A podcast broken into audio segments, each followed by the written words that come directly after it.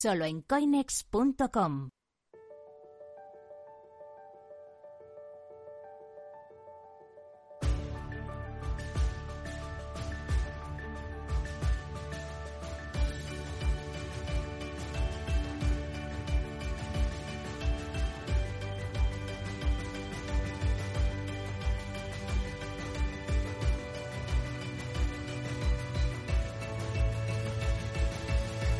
En Capital Radio, Cripto Capital, con Sergio Fernández. Muy buenas noches, sean todos ustedes bienvenidos un día más a su casa, la casa de los amantes de las criptomonedas. Hoy lo siento mucho, pero no vamos a hablar de Mbappé, sé que todo el mundo está deseando que les den la exclusiva. Nosotros no la tenemos, pero eso sí, te vamos a dar muchas exclusivas y muchas noticias sobre Bitcoin y el mundo cripto. Hemos empezado hoy un poco asustados, cayendo cerca de un 5%, hemos llegado a los 28.000 y parece que empezamos a recuperar. Ahora mismo estamos en 29.229. Enseguida vamos a contarte no solo cómo está Bitcoin y el resto de altcoins, sino muchas noticias, como por ejemplo tenemos noticias de Estados Unidos, de MicroStrategy. Vamos a seguir hablando mucho de Terra, además, como siempre, tenemos nuestra habitual tertulia, eso de las 10 y cuarto más o menos. Estamos esperando a Malik, como prácticamente siempre, pero no os preocupéis que en cosa de 5 o 10 minutillos vamos a empezar nuestra tertulia y, por supuesto, al final, como siempre, tenemos nuestro habitual consultorio, así que ya podéis ir mirando, ya podéis ir apuntando eh, las criptos que queréis que consultemos y enseguida va a estar por aquí también Luis Fernando con nosotros para analizar todo lo que queréis. Así que venga, me voy a ir callando, vamos a empezar Cripto Capital y te voy a contar cómo está el mercado en estos momentos.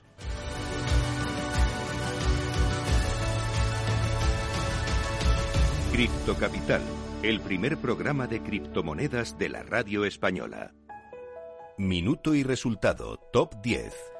Empezamos a repasar cómo está el mercado cripto y empezamos como siempre por Bitcoin. Está dejándose un 2,56%, se encuentra en 29.223 dólares. Bitcoin está cayendo, ya te aviso, todo el top 10 está bañado de rojo. Por ejemplo, en segundo lugar, Ethereum está cayendo un poquito menos, 1,67% bajo hasta los 1.962 dólares. En tercer lugar, empezamos con las stablecoins, en este caso Tether, que está completamente plana, ¿eh? 0,00% y en 0,99 dólares. ¿eh? Todavía no ha conseguido recuperar totalmente la paridad. En cuarto lugar, USD Coin, la única que está en positivo por muy poco, 0,08% arriba y está clavada en el dólar, en cuarto lugar. En quinto lugar tenemos a Binance, está cayendo muy poco, un 0,93% únicamente y eso sí, está en 301,34 dólares. En sexto lugar, caídas también para Ripple, 1,73% bajo hasta los 0,41 centavos. En séptimo lugar, Binance, 0,21% abajo. Binance USD, por supuesto, su stablecoin. Eso sí, está clavada en el dólar, pero está cayendo, ¿eh? 0,21%.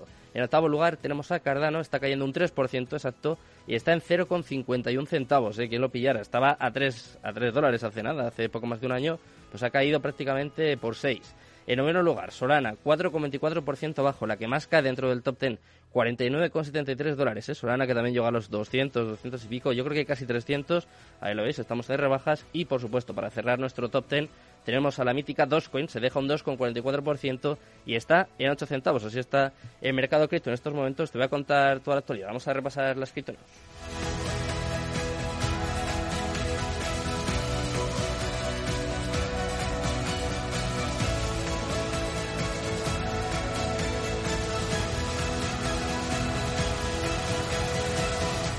Cripto Capital con Sergio Fernández. Cripto Noticias.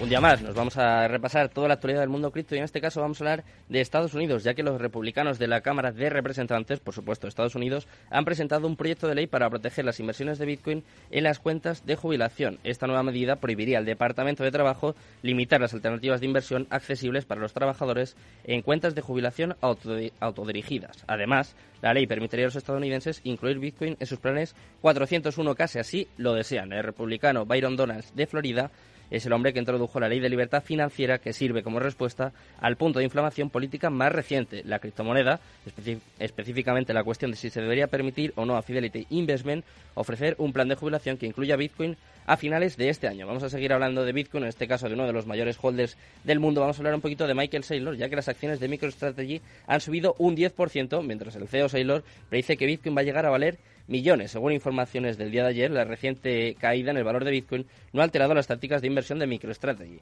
De hecho, subió más del 10% en el día de ayer junto con Bitcoin, que cotizaba cerca de un 5% más alto a pesar de que el SP luchaba por cotizar plano. Saylor es evidentemente todavía optimista sobre Bitcoin a pesar de la reciente caída del mercado. De hecho, desde el 29 de marzo, la compañía de inteligencia de negocios y servicios en la nube ha, ha ostentado ya día 129.218 Bitcoin, aunque eso sí ha estado operando en una fuerte recesión. Vamos con la siguiente noticia del día. Hoy también nos toca hablar un poco sobre Terra, ya que, bueno, estamos muy pendientes de este culebrón y tenemos un nuevo capítulo, ya que Do Kwon ha modificado la propuesta Terra 2.0 durante la votación. El CEO de Terraform Labs, es decir, Do Kwon, ha enmendado su propuesta para revivir la cadena de bloques Terra en medio de una votación sobre si debería implementarse. Después de la implosión de la stablecoin de Terra, es decir, de UST, el CEO de Terraform Labs, es decir, Do Kwon, sugirió un plan de renacimiento en el que propuso crear tokens Luna 2.0 en una nueva cadena de bloques. Hoy enmendó la propuesta a pesar de que el plan original está pasando por una votación en cadena. Si bien esta propuesta llamada renacimiento sigue en pie, Juan declaró que editó algunos parámetros de distribución para acomodar los comentarios de la comunidad. Ya era hora que se tuviese un poco en cuenta también a su comunidad. Y por último, vamos a hablar de la Liga Española de Fútbol. No vamos a hablar de Mbappé, pero sí que vamos a hablar de Metaverso, porque la Liga Española de Fútbol va a llegar al Metaverso en asociación con TVM. La liga contará con su propio lugar en el metaverso. Como te cuento, la liga de fútbol más popular en el mundo pasará a formar parte de la última innovación en tecnologías de realidad virtual. Para ello, la liga contará con el apoyo de la compañía surcoreana TVM, la cual pasará a ser el patrocinador oficial de la liga en el metaverso. Como ya sabéis, el metaverso se ha abierto hueco por su gran potencial, especialmente en aspectos clave como la interacción, el, el, fan engagement o la generación de contenidos de valor. Así que la liga, la liga de fútbol profesional, va a ser la última en unirse a este espacio. Así que hasta aquí tenemos toda la actualidad del día. Vamos a empezar ya a analizarla un poco más al detalle, un poco con más profundidad con nuestra tertulia. Así que venga, empezamos la tertulia de Cripto Capital.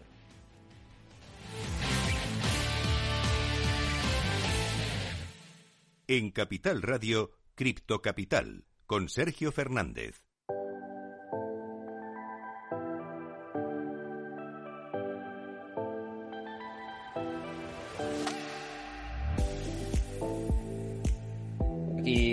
Ya estamos por aquí una noche más, ya hemos arrancado también en Twitch, ya tenemos también a Malik, que llega siempre puntual, ¿eh? que luego le digo que es una tardona, mira, aquí, aquí le tenemos justo sonando la campana.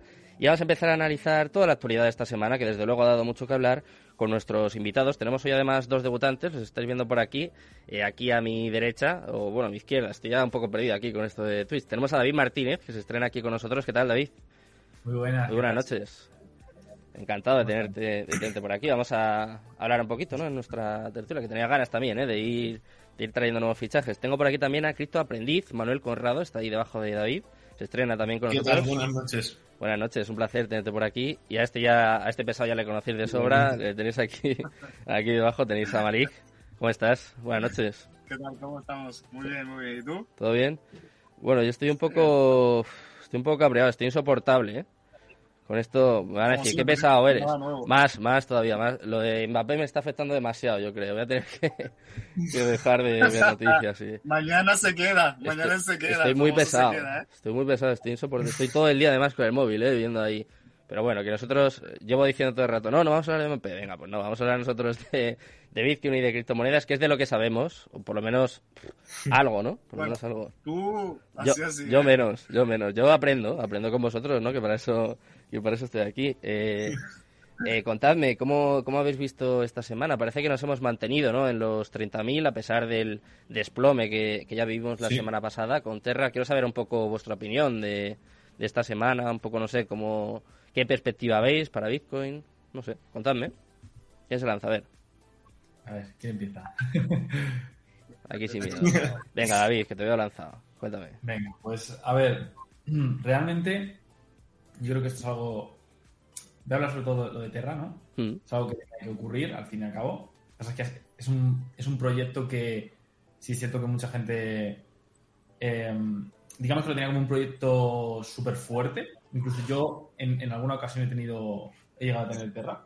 mm, Eh, pero creo que eso es algo que tenía que pasar y va a seguir ocurriendo. O sea, al final, Mm. eh, cuando hay algo en lo que hay tanta demanda, eh, no todos los proyectos que salen, no todos los proyectos que, que están ahora mismo, no todas las criptomonedas que existen ahora mismo, son proyectos que, van a- que vayan a durar, ¿no? Con el tiempo. mm. Entonces, a mí no me parece nada malo. O sea, realmente, hombre, me, me parece una putada, ¿no? Para la gente que, que haya invertido en Terra y tal. Pero me refiero que no me parece nada malo para otros proyectos en el largo plazo y creo que se puede aprovechar muy bien. O sea, creo que esta semana ha sido semana de compras para muchas personas que, que siguen fieles, ¿no? Digamos, a, a los proyectos que pues que ellos invierten, ¿no? Mm. Eh, entonces, bueno, respecto a eso, no me parece nada tan negativo.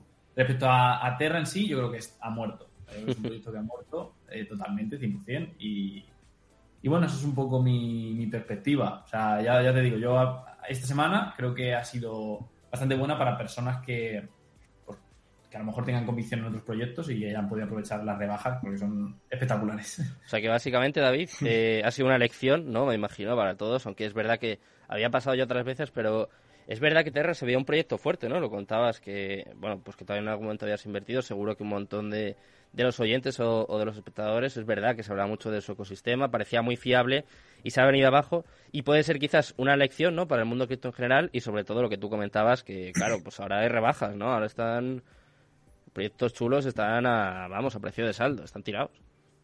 Total, y a ver, al final también como hacerle ver, a, sobre todo a mucha gente que quizá no haya invertido antes en otras cosas que en criptomonedas, que joder, que esto tampoco es tan bonito. O sea, me refiero que no es pongo, porque ha habido un, ha habido un tiempo en el que pusieras el dinero donde lo pusieras, prácticamente en cualquier lugar, cualquier criptomoneda, lo ponías, esperabas tres meses y boom. O sea, habías sacado un rendimiento comparado con otros, con otros activos, por ejemplo con la bolsa, ¿no? Mm. Espectacular. Y esto ya, o sea, para que. Yo creo que viene bien para que la gente vea que esto no es jauja tampoco, ¿sabes? Que, Claro. que también es, es eso, es lo que, lo que estoy diciendo. Al final es un. Es, digamos, un ecosistema que está en desarrollo. Eh, hay muchos proyectos ahora mismo y va a haber proyectos que se van a seguir cayendo. Y no pasa nada. O sea, esto es como cuando. Es igual que Internet, es lo mismo. O sea, al final hubo un montón de empresas que colapsaron y hubo otras que no. O sea, mira Amazon, llegó a bajar un 98% y mira ahora. O sea, al final, eh, en largo plazo dirá qué proyectos son buenos y cuáles no. Mm. ¿Qué opinas, Manuel? Te veía ahí a sentir mientras hablaba David. ¿Estás de acuerdo? Se está mordiendo la lengua, se está mordiendo Sí, la lengua. sí. Lo, que ha comentado sobre Luna es que opino igual. O sea, el proyecto yo lo veo muertísimo y fíjate que a mí como tecnología era de las que más me gustaba. Mm. Pero mm, al final se ha desplomado. Yo creo que ha habido una gran organización que ha, ha provocado este derrumbe, aparte de la irresponsabilidad por parte del equipo de, de Luna. Mm. Y sobre la visión del mercado, tienes toda la razón, David. O sea, viene bien también para que la gente vea que el mercado cripto no todo es tan bonito como, como puede parecer en, en pleno bull run. Claro. Mm. ¿Qué opinas, Malik? ¿Tú también te has mordido la lengua o...? A ver, No. yo tengo dos, dos cositas que decir. El tema, vamos a empezar el tema Mbappé, ¿vale? Que es más facilito. Eh, el tema Mbappé, eh, lo único que puedo deciros es que ojito con el token de, del PSG, ¿eh? Ojito. Ojito mañana, que es el último es el último partido del Paris Saint Germain, encima creo que es Mm. en su campo. Sí. Y mañana puede soltar un bombazo y al fan token del Paris Saint Germain puede pegar un buen pump, así que ojito Mm. eh, no sobreapalanquéis lo que, lo que os gusta apalancaros ni, ni es un consejo de inversión, obviamente, pero ojito, es, eh, es para analizar, ¿vale? Yo la tengo en el punto de mira y yo creo que mañana le voy a sacar un buen partido. Eh, tanto a la baja como al alza. Hay que, hay que saber eh, jugar bien con una buena estrategia de riesgo. Mm. Eso por primer punto. Después, lo de Terra. A ver, yo sabía que este año, no Terra, pero sabía que una criptomoneda la- se la iban a jugar. Y efectivamente ha, ha caído, o sea, no pensaba que iba a ser Terra teniendo un precio de 100 dólares. O sea, un precio de 100 dólares yo vendí en 92, ¿vale? Y yo la anuncié en su momento a 12, 12 dólares. Entré tarde, yo pensaba que había entrado tarde valiendo 12 dólares y se puso a, a casi 100 y fue un pelotazo. Pero nunca, nunca me imaginé que iban a hacer eso hasta que la cagó sacando su stablecoin. O sea, yo sabía que la, la iba a cagar apalancando sobre Bitcoin una, una paridad para que el UST pues tuviese esa validez del 1-1 con el PER y valiese 1-1. Y apalancarse sobre Bitcoin es bastante, es bastante peligroso. Más que nada porque te la juegas a que otros grandes inversores, otras grandes ballenas quieran apoderarse de tus bitcoins jugándotela como ha pasado. Yo creo que lo que ha pasado es manipulado, todavía no se ha confirmado, pero sé que, que haya planeado un poco de BlackRock, un poco de fondos de inversión por aquí y por ahí, y se la han jugado. No lo han hecho de primeras para que no se hundiese el mercado de golpe y la gente siguiese invirtiendo en UST para después absorber todo el dinero que hubiese, que hubiese dentro.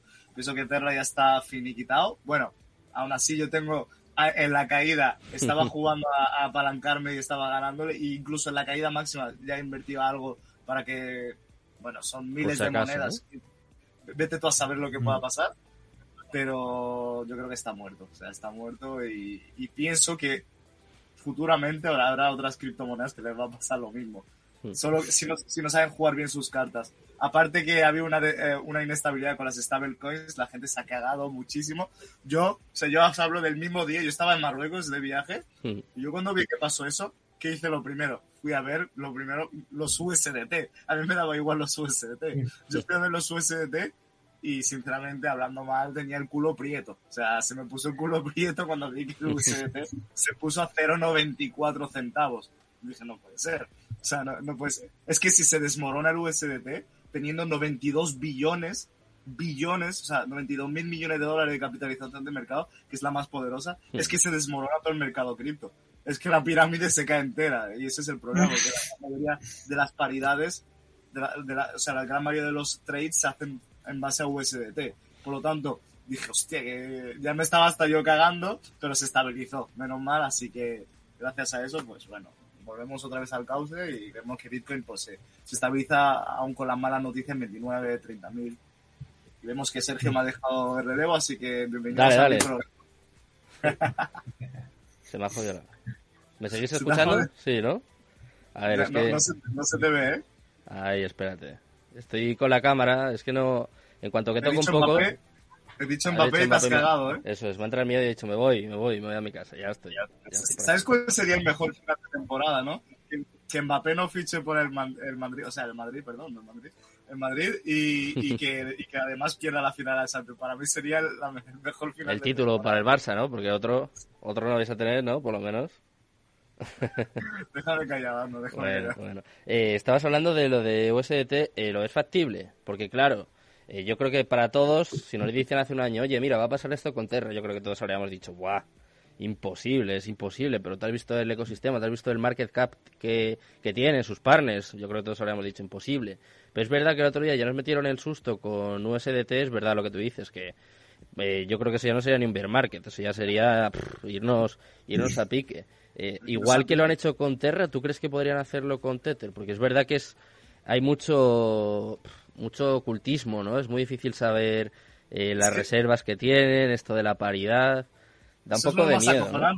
Que USDT, o sea, Tether es la, es la stablecoin donde más market cap tiene, donde más inversores tiene y es la que más oculta está. Es lo que, es lo que más me mata. No sé por qué. O sea, por lo tanto, la gente con eh, sus conspiraciones dice, es una estafa piramidal, eh, no tiene ningún dólar de paridad, se lo están inventando, bla, bla, bla, bla. También sale después la, la, la, esta, la, directora del Tesoro, Janet sí, Janet Yellen, sí.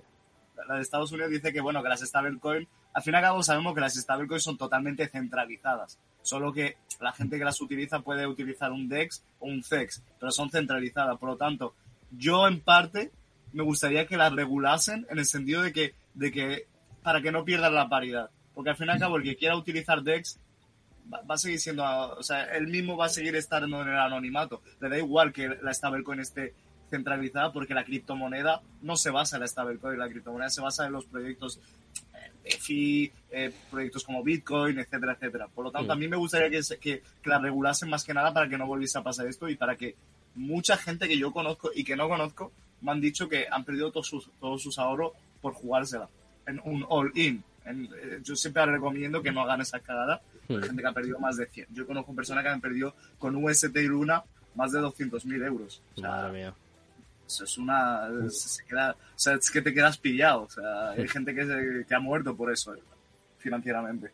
Sí, sí, desde luego que bueno, ha sido, ha sido una lástima. Yo quiero saber también eh, qué pensáis vosotros, ¿no? Porque es cierto lo que decís, eh, se rumorea que grandes fondos, pues Citadel, BlackRock, de alguna forma se rumorea que son un poco los causantes, pero hoy he visto unas declaraciones de Chan Pensado, del CEO de Binance, que decía que en el momento en el que habían perdido el 5% de la paridad, que podría haber hecho algo para revertirlo. Entonces no sé hasta qué punto es culpable también eh, Do Kwon, ¿no? El CEO de Terra. Eh, no sé si él tenía algún interés en que esto pasara, si directamente pues era un Ponzi o no sé, no, no sé si podría haberlo hecho mejor. Vamos, imagino que sí, porque peor es difícil, pero no sé, no sé qué pensáis vosotros, David, eh, Manuel. Hombre, yo realmente un Ponzi como tal no creo que no creo que sea. O sea, me refiero un Ponzi, un Ponzi es todo en la vida, realmente. Si lo ponemos a analizar, todo es un Ponzi. Sí. Bueno, pero está Ponzi- el primero. pero me entendéis, o sea, un Ponzi eh, como tal. eh, pero la verdad es que, a ver, hay mucho misterio en esto. En realidad no se sabe si ha sido provocado, si no, a lo mejor, a lo mejor eh, el propio CEO del proyecto, pues, pues lo mismo le ha montado, ¿sabes? O sea, es que son cosas que es que ni, ni sabemos. Claro. Entonces es que es como que tampoco tengo una, una teoría porque es como puede ser cual- absolutamente cualquier cosa. O sea, lo que menos nos podemos imaginar a esas esferas es que además esa gente tiene, tiene contacto con otra gente muy potente.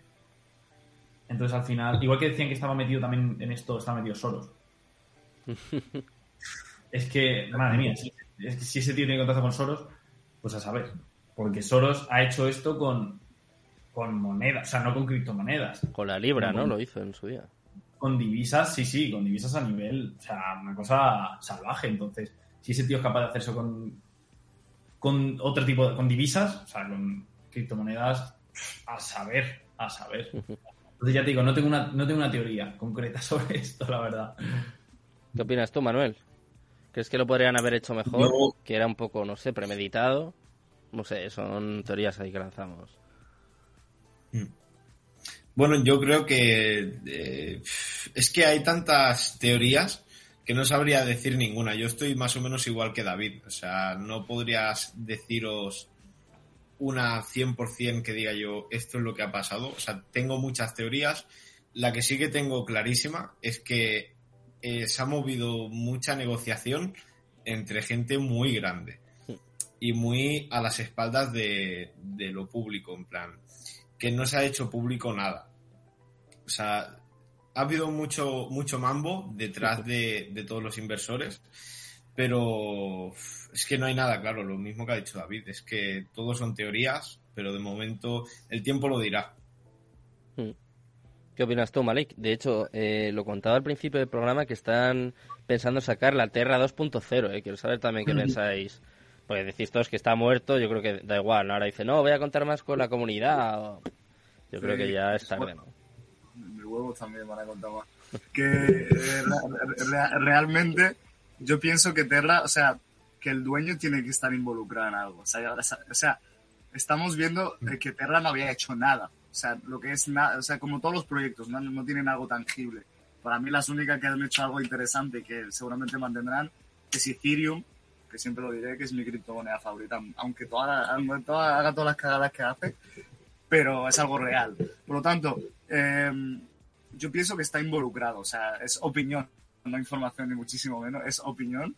Y pienso que, que algo, alguna tajada habrá, se habrá llevado de por sí, o incluso que esté metido en esa pequeña conspiración, haciendo creer a los inversores que él está intentando ayudar, que él está intentando, a lo mejor se ha llevado un dineral a su bolsillo, o todo ese dinero que ha caído, porque las pérdidas de muchos son las ganancias de otros.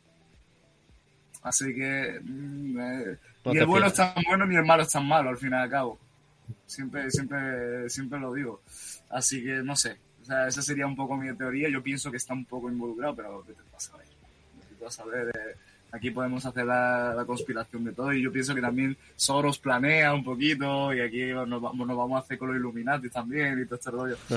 al, fin, al fin y al cabo, eh, si empezamos a tener teoría de la conspiración, podemos podemos- decir que Mbappé acabará en el Madrid, así que imagínate. El Barça no. El Barça ya, eso ya sí que sería demasiado, ¿no? Eso ya ni, ni los Illuminatis. Eh, estábamos hablando de esto de Terra, pero eh, también son rumores, eh, ya es verdad que pues ha ido un poco de madre, quizás diría yo. Y hay mucha gente que ya dice, eh, yo creo que Terra no va a ser la única que pase por esto. Por ejemplo, hay gente que señala a, a Solana, que puede ser la próxima en caer. O no sé si vosotros eh, estáis un poco, no sé, asustados. ¿O hay alguna que digáis, que digáis, oye, pues igual le pasa, le pasa lo mismo? Es difícil, ¿eh? Solana con los NFTs y todo ha, ha- cogido fuerza. Exacto, exacto, porque Solana tiene un proyecto tangible ya, o sea, ya realizando. O sea, por ejemplo, la red de, de NFTs, hay mucho dinero apalancado en la red de Solana porque es bastante barata en costes, etcétera, etcétera. Hmm. Así que no lo creo, pero puede pasar también. Eh, por eso mismo, eh, a saber. Yo he escuchado Cardano, sobre todo. También. ¿Los demás tenéis algo que decir? Mm. A ver que se ha quedado pillado. A ver, Sí. no, pero vamos. A ver, ¿Escuché bien? Sí, sí, perfecto. Sí, se la ha pillado a, Sí. a Malik. Decías Cardano, ¿no? Que... Sí, eso he escuchado yo. He escuchado Cardano, pero yo creo que esto es. Es ruido. Es lo que yo creo. Yo creo que es ruido. No creo que. De hecho, creo que si esto ocurriera ahora de seguido con otro proyecto gordo, pues estaríamos cerca de irnos a la mierda. ¿eh? Por la- es verdad, por la, por la, al final, todos son miedos y confianza. Por eso, mira, antes has dicho, eh, Sergio, lo de, lo de Terra 2, ¿no? Sí, 2.0. Yo no creo que eso vaya a ningún lugar. Básicamente, si lo, lo acaban sacando, no creo que vaya a ningún lugar, porque al final todo esto, como Malik ha dicho, mucho, o sea, mucho de lo que es papel mojado.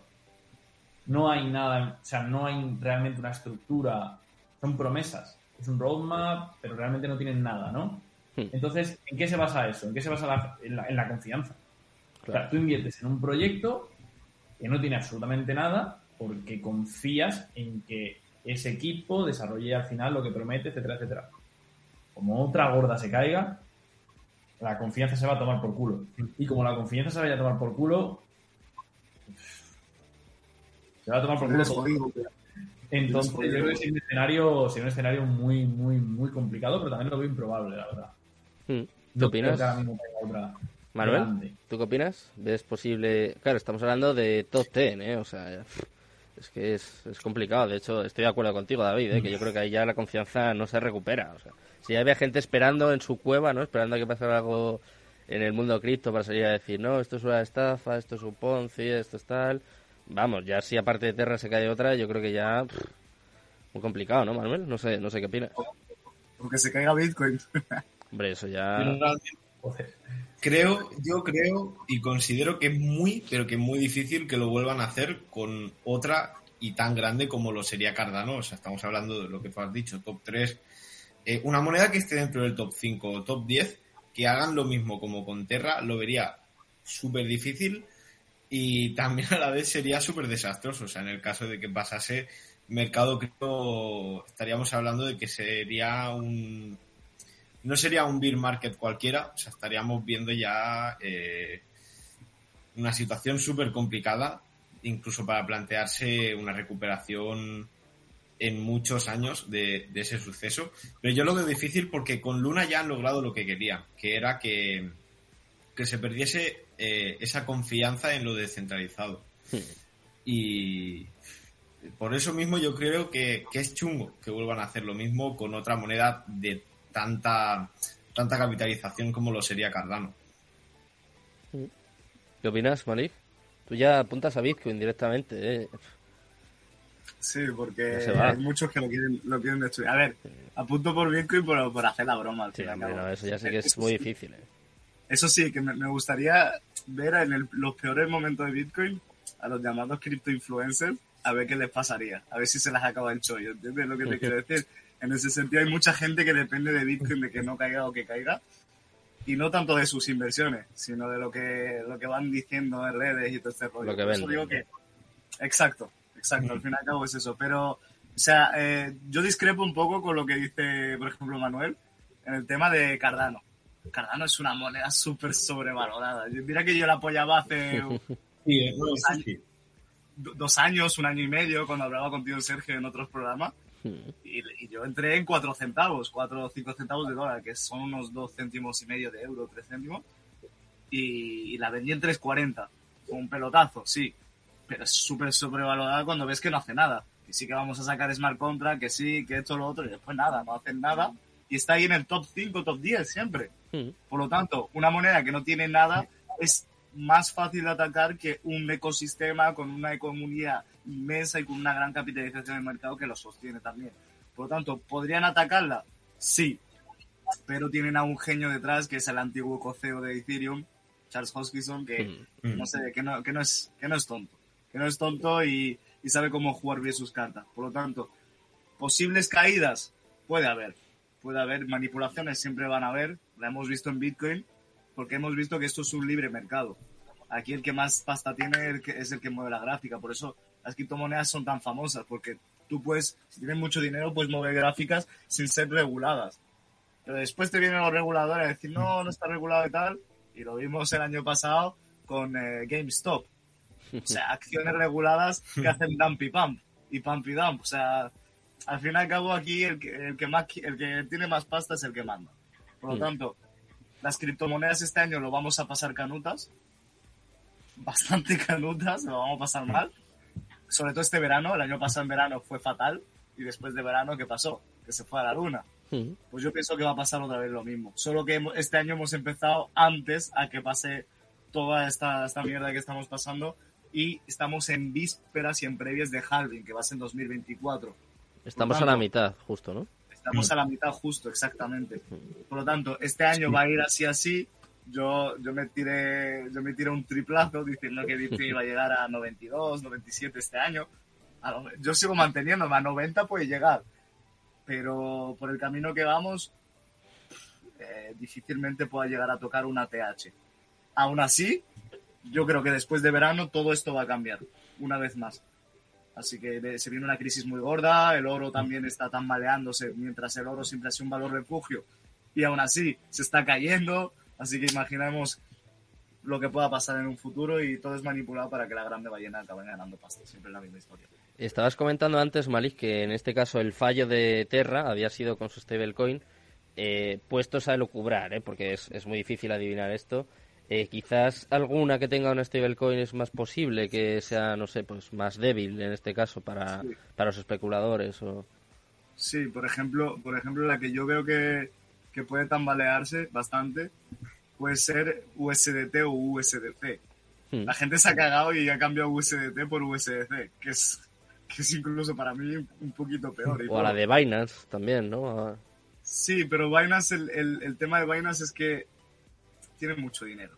Claro. Puede afrontar alguna, alguna caída, tiene muchísimo dinero. El dueño de Binance es eh, la, la persona número 15 más rica del mundo. Por lo tanto, y después te va, te va en zapatillas de deporte y en sudadera de Binance, para que no te des cuenta. Pero es así, por lo tanto puedes sostener una caída y no es tan tonto. O sea, es que hablamos de tonto listo, pero es que tenemos que ver el trasfondo de que si realmente les beneficia tirar proyectos para ganar dinero y encima irse de rositas sin ser acusados. Por ejemplo, el, el que, el que tiró el juego del calamar estaba en el anonimato, la gente sabía que era una estafa, invertían, invertían y se fue a cero. Pero estaba en el anonimato. A lo mejor hay proyectos que les interesan, han visto que han hecho más dinero sin comerse tanto el tarro, aunque hayan llegado a una gran capitalización de mercado, pero no le ven recorrido, porque hay mucha competencia y hacen lo mismo. Y se, lavan las manos diciendo, bueno, estamos mejorando, no ha sido nuestra culpa, no la han jugado. Es que el mundo es muy complejo. Por eso digo que los- ni los buenos son tan buenos ni los malos son tan malos. Pues mira, yo te voy a traer a uno muy bueno porque vamos a seguir incorporando fichajes. Vamos a estar, bueno, todavía nos queda bastante, ¿eh? más de 50 minutos. Y quiero saber también la opinión sobre este desplome de Terre, sobre el estado del mercado de, aquí le tenemos, de Sergio, de Raider on Crypto. ¿Qué tal, Sergio? Buenas noches, un placer Hola, tenerte aquí otra vez. todos. ¿Se me escucha bien? Sí, perfecto, perfecto. Ah, vale. Muchas gracias. ¿Qué Eh, tal? muy Muchas bien. gracias por la invitación, lo primero, Sergio. Eh, estaba escuchando lo que estaba comentando Crypto by Malik. Eh, en- aquí en España tuvimos un caso, no- nada, hace cuatro días muy parecido con Krusty. No sé si os suena es- esta moneda. Sí, una, una moneda que, nada, era claramente una meme coin. Trata- eh, y era Krusty. Krusty el payaso no, no había nada más sí, detrás. sí, gracias al Y payaso. fun- sí, funcionaba simplemente porque entraban otros detrás de ti. Yo os voy a confesar, yo estoy en contra de todo esto, pero así de claro os lo digo, ¿eh? Yo le eché 20 euros. Y si sonaba flauta, sonaba. Y nada, 20 euros que ya tenía claro dónde iban. Encima trabajaban sobre la red de Moon River y demás, que esa parte está guay. Hmm. Y nada, se, se abandonó y se quedó ahí ya está. Hay, hay que ir con cuidado. Y bueno, si es ético o no, yo pienso que no, pero eh, el dinero tampoco es muy ético muchas veces. Bueno, pues voy a incorporar otro fichaje más para que veáis ¿eh? que estamos aquí a tope. No sé si vamos a caer todos en la pantalla, espero que sí. Pero tengo que sumar aquí al gran Luis, Luis Fernando, ¿qué tal? Buenas ¿Qué noches. tal, chicos? ¿Cómo están? Buenas tardes, buenas noches para allá. ¿Todo bien? Muy ¿Qué bien. tal, tío? ¿Cómo estás? ¿Bien? Todo bien, hombre. ¿Tú qué tal, Mari? ¿Bien? Bien, bien, bien. A ver, te hoy te voy a pegar, hoy te voy a pegar un zasca o, o- o no. ¿Cómo así? ¿Cómo así? A ver, háblame en un castellano más universal. Veremos, veremos. Veremos si cae algún pescado hoy. ¿Qué opinas tú, Luis, de todo esto, de Terra? De... Me acuerdo, Jolín, cuando estábamos en, en Carolus, tú y yo, ¿eh? que era de los proyectos que, pues, que mejor apuntaban, que mejor, incluso mejor fundamental tenía. Y eh, vaya desplome, vaya también cómo ha afectado ¿no? a todo el mercado. Quiero saber un poco tu opinión, si lo veías venir, si te ha sorprendido, si crees que puede pasar con otras. Mira, realmente no lo veía venir. Es difícil ver, venir un desplome del 99.9% de una moneda, ¿no? Como complicado. Eh, sí me sorprendió un poco y la verdad es que aunque no tengo certeza de que se haya sido este el motivo, pero de acuerdo con Malik en lo que comentó, hay grandes manos detrás de esto porque no es casual que caiga un porcentaje tan alto, no básicamente que muera la moneda, porque eso ya casi que aunque está allí, existiendo, pero ya el valor que tiene y la confianza la ha perdido, así que básicamente es un proyecto muerto. Definitivamente es algo orquestado, esto no puede ser casualidad, aunque sí estuve leyendo un hilo en Twitter de una persona hace meses que lo había comentado que lo voy a venir, bueno, uno de 100 millones de personas quizás, pero yo no me lo esperaba, realmente no me lo esperaba, sí me cogió por sorpresa, no me afectó realmente porque yo no estaba invertido en Luna, eh, así que pues no pasa nada en mi caso, lamentándolo mucho si mucha gente perdió pasta, pero es parte de esto, ¿no? Realmente acá puedes ganar o también puedes perder. Hay, hay que estar consciente de que puede ser de ambas formas. Hmm. ¿Y cómo crees que ha afectado al mercado cripto, Luis? Eh, quiero saber la opinión de todos. Eh, voy a hacer la pregunta, yo creo, la pregunta del, del momento. ¿Estamos en Beer Market? Ya podemos decir que sí, que estamos en Beer Market.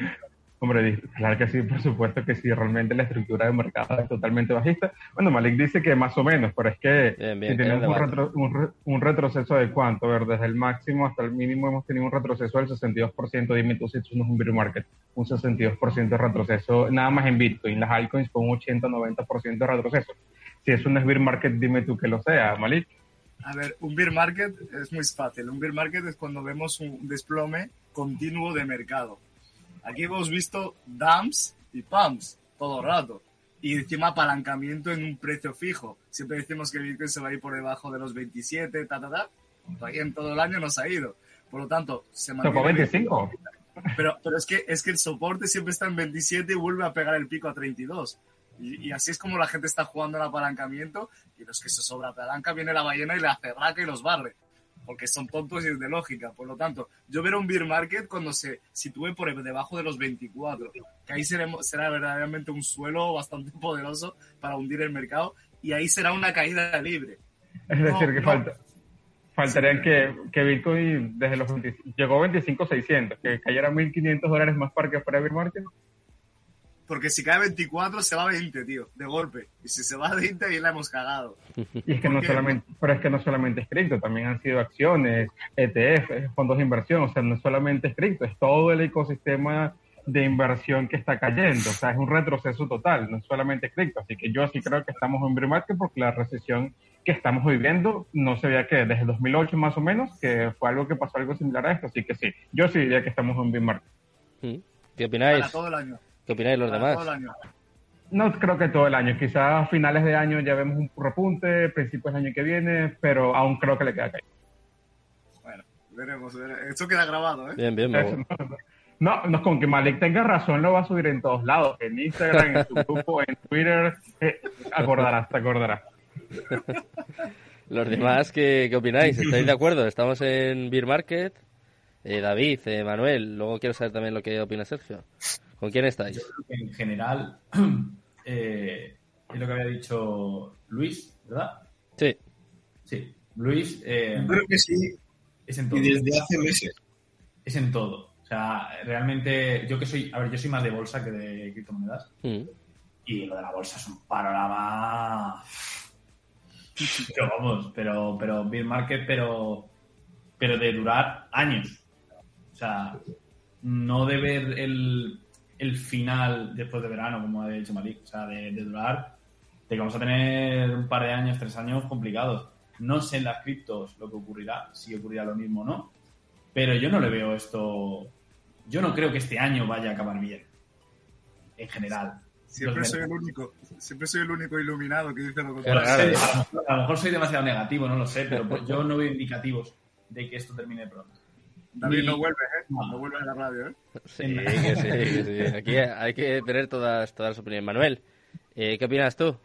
¿Estás de acuerdo? Ay, me parece que Manuel se nos ha congelado. De escuchar a... Eso sí que es un beer market. se ha quedado pillado. ¿Tú qué opinas, Sergio? Que te veía sintiendo eh, cuando Sí, era eh, David, ¿no? Yo les la verdad, eh, me arriesgaré a que Malik también eh, me saque en alguna cosa, pero yo opino igual. que Yo-. Eh, además, mira, os, os voy a dar unos datos. Sí, dale, me parece que tienes un problemilla, Manuel. A ver si podemos salir y volver a entrar.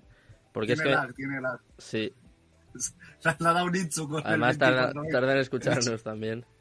He dicho Os voy a dar 24 un par de datos por el que, por el que pienso que lo que está diciendo ahora mismo David tiene razón. Sí. Una crisis financiera tarda- tardamos en pasarla aproximadamente un año y cuatro entre un año y cuatro meses y un año y seis meses. Y cuando entramos en una fase de recesión, duran menos cuatro. Eh, ahora mismo lo que vamos a vivir es una fase de recesión. Eh, no vamos a salir tan pronto. Y nos va a quedar un rato de, de tener que apretar y demás. Eso no significa que no, vaya- que no pueda haber, por ejemplo, un corto movimiento alcista. Yo eh, lo comenté en el último programa, Sergio, lo sigo manteniendo. Creo que nos queda un impulso alcista fuerte. Pero yo sigo pensando que estamos en bear market. Nos queda un impulso alcista fuerte y voy a explicar por qué, voy a argumentar un poco las cosas. Sí. Eh, pienso que se va a deber a una más de dinero, la verdad. Eh, no, pero Has tocado algo en el casco, Sergio, y se ha liado. Justo, hay un momento. Eh, ¿ahora? Ahora, ahora sí. ¿ves? Sí. No, no, que No, no, no. Intenta, intenta quitarlo y volver a ponerlo. Me parece que ha sido que- un momento. Todos los que me han llevado a la contraria les estoy jodiendo. todos los problemas. ¿eh? Está quedando. A ver, escucha, Manuel. Me parece que a Manuel ya le tenemos perfecto. Eh, ¿No? Y Sergio, a ver, habla tú. a ver, Ah, No, ninguno de los dos. Hay que echarle más fibra, ¿eh? Hay que echarle más fibra. No, lo de Sergio son los cascos. Mira, Lo de Sergio son los cascos, seguro. Pero a ver, estamos volviendo loco aquí al pobre. Tengo aquí a Jorge ¿No? Zumeta, el técnico. Dice, madre mía, Sergio, la que, la que me está liando. no, no, no, no, no. sí, Ahora sí, ahora sí, Ahora sí. Sergio. Ahora sí, Sí, perfecto. Vale. Eh, lo último que estaba comentando, que era argumentar por qué pienso que nos queda un impulso alcista fuerte, es porque eh, los organismos de la FED y los organismos financieros van a hacer una, una última inyección de capital para, no porque piensen que pueden esquivar Hola. la recesión, que, que yo pienso que es inevitable, simplemente porque van a tratar de que no les digan que no han hecho todo lo posible por, por evitarlo. Vale. Ok. Ahora salió Sergio. Ahora ya es la liada total, ¿no? Venga, yo voy a, voy a corregirle y Bo- sigo bo- entrando. Se nota que es viernes, ¿eh? Tienes que poner It's Friday. eh.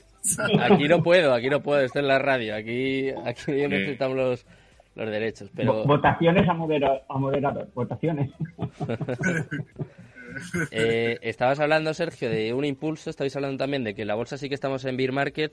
Eh, quiero saber vuestra opinión sobre la correlación de la bolsa con, con las cripto, si creéis que es buena o no, y luego también si creéis que, eh, aunque caigan las acciones, aunque caigan los mercados, si el mercado cripto se puede salvar, o si esa correlación nos va a empujar a nosotros también para abajo. No sé qué pensáis.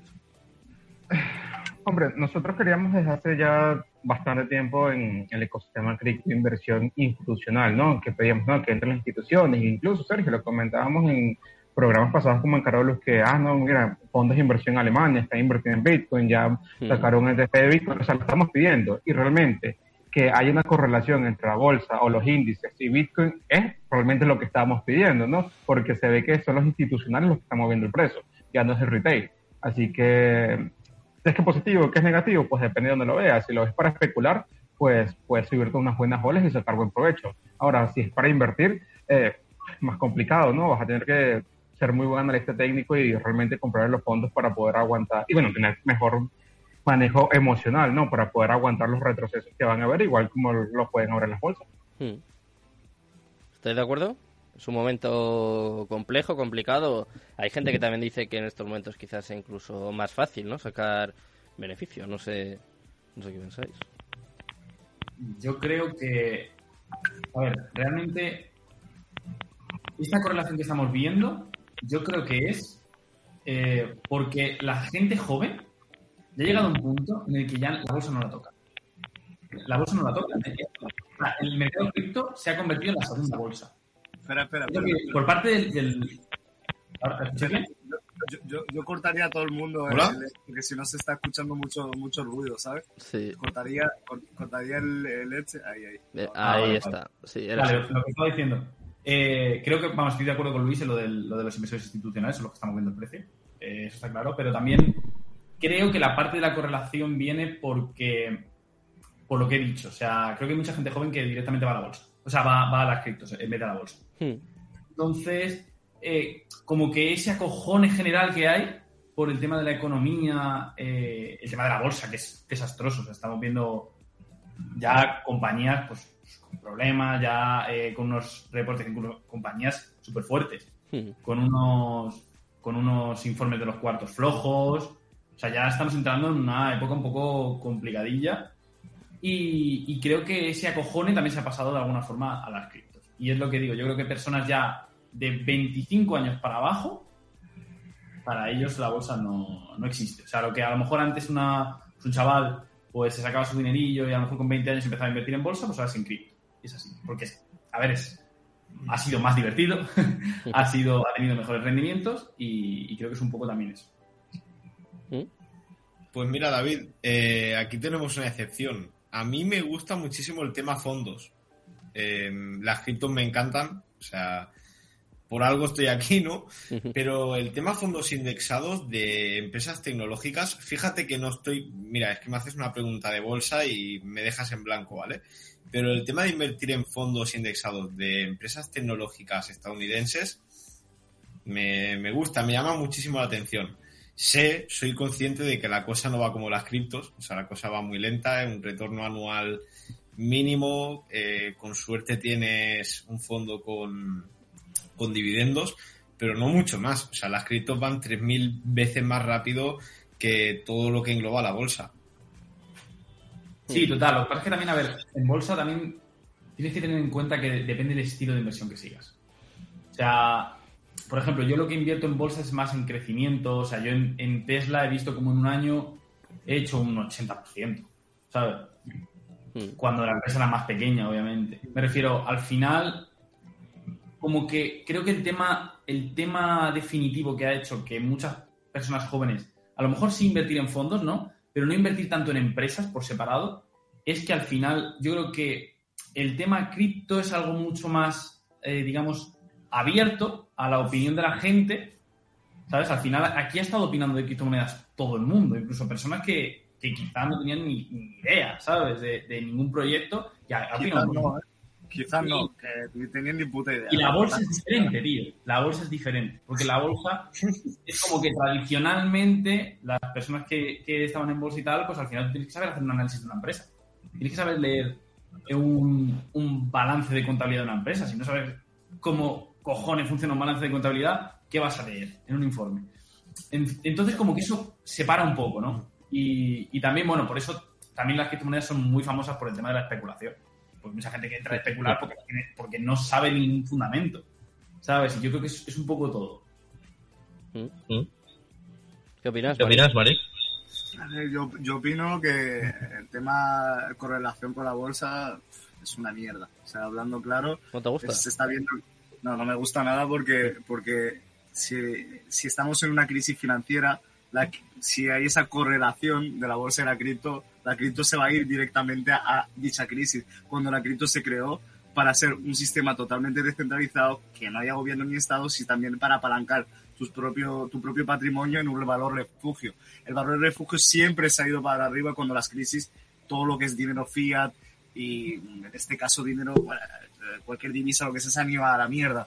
Por lo tanto, si vemos que Bitcoin sigue a la bolsa, cuando Bitcoin es un valor finito y sigue a la bolsa y se está yendo para abajo en una crisis, al igual que el oro que estamos viendo, que yo no lo he visto esto en mi vida, que el oro se está bajando, subiendo, bajando, subiendo, incluso más bajando que subiendo, cuando la gente realmente protege su dinero, significa que todo se va a volver igual. Y significa que ya hasta incluso el propio oro va a perder ese valor de apalancar mi dinero para protegerlo frente a una dicha inflación y una dicha crisis. Por eso no me gusta. Y también hemos hablado de, de los porcentajes de subida y bajada. Hemos visto que la cripto han ido muy rápido, no tiene nada que ver con la bolsa en temas de porcentaje y tal. Porque también, hablando claro, si eso que yo soy un amante de la cripto, en, la, en las criptos hay 10.000 veces más imbéciles que en la bolsa. ¿sabes? O sea, eso está claro. Hay 10.000 inútiles que se creen que saben porque le han sacado un 100% cuando una cabra le saca un 100%, al igual que, que un mono se viraliza en TikTok. Es lo mismo. Pues esto es lo mismo que en cripto cuando estás en bull market. Cu- Todo el mundo, una vez que saca un, porcentaje, se cree que todo el mundo que sabe. Cuando le, pones delante una gráfica, delante un análisis, algo de que es farming o lo que sea, eh, en su cabeza pone 44 not found error, ¿sabes? Por eso te digo que eh, esa- ese ha sido también el problema. También se ha especulado muchísimo con la cripto, se ha dado mucho bombo a la televisión, muchas publicidades, tanto engañosas como para vender, y se ha arraigado, sobre todo en Europa y sobre todo en España, que es el país donde más se invierte en toda Europa por necesidad, de la crisis por la que vivimos. Así que ese sería mi punto de vista. Mm. ¿Qué opinas, Sergio? Veía ahí a veces asintiendo, a veces un poco disconforme. Gracias por No, otra vez, otra vez te escuchamos mal. Yo diría que son los cascos, ¿eh? Me da la sensación de que son los cascos. Quítate los cascos, quítate los cascos. Mm. No solo, eh, si me quiero dar los cascos ya está. A Y ver, pinta que sí que sí.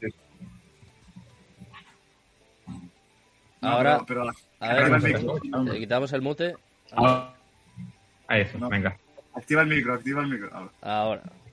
¿Ahora sí? Sí, perfecto. Ahora sí. Era eso. Vale, yo estaba, estaba dándote las gracias porque has traído a David, que David, yo eh, anteriormente lo comenté, también vengo de la bolsa, no Mm. vengo de, no, no he empezado con el mercado cripto. Entonces, claro, el proceso de maduración de la bolsa es muy diferente al del cripto. Una persona en la bolsa lo tiene mucho más difícil para analizar y tiene que leerse unas cosas que son mucho más costosas. Además que no hay tanta información en Twitter, no hay tantas cosas. Es, es mucho, tú tienes que currar más. Y después, además, leerte los informes y demás es un ladrillazo. Esas cosas, al final, lo que te hacen es que el aprendizaje te cueste algo. Y si en las criptos, yo en ningún caso las critico, porque ahora mismo eh, he dejado prácticamente casi todo lo, lo que tengo en bolsa y demás, y estoy en las cripto, por algo será también. Pero sí que es verdad que sabiendo muy poco, puedes operar, puedes funcionar, todo muy intuitivo, hay muchas cosas que eliges, hay muchas cosas, hay muchas personas, muchas cuentas que chilean eh, productos que ni siquiera ellos conocen muy bien. Y bueno, sí que pienso un poquito en esa parte como. Y lo de la correlación de, de los mercados, pienso que todavía estamos corre eh, tenemos esa correlación, pero también pienso que en un espacio de tiempo, eh, esta recesión nos la vamos a comer. Pero pienso que cuando vengan próximas, que eh, la economía es un ciclo y vendrán próximas también, además de esta que estamos entrando, puede que la correlación se haya roto y que ya salvemos esta, eh, esta poco productiva para Bitcoin correlación. Porque además si, si está hecho como un activo de reserva, de valor y demás, y, y no acaba de funcionar todavía, pero yo pienso que no acaba de funcionar todavía porque es muy joven, la verdad, es mi opinión. ¿Qué opinas, Luis? Que yo sé que tú también le das a la bolsa, también has estado un poco en parte invirtiendo en bolsa. ¿Crees que es buena o mala esta correlación? Hombre, lo de decir que es bueno o malo es como complicado, porque Complicado. realmente todo tiene su lado positivo y su lado negativo, ¿no? Hmm.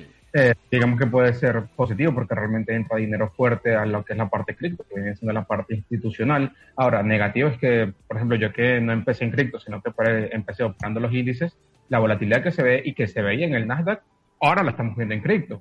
A mí realmente no es algo que me sorprende porque ya es algo que estoy acostumbrado a operar.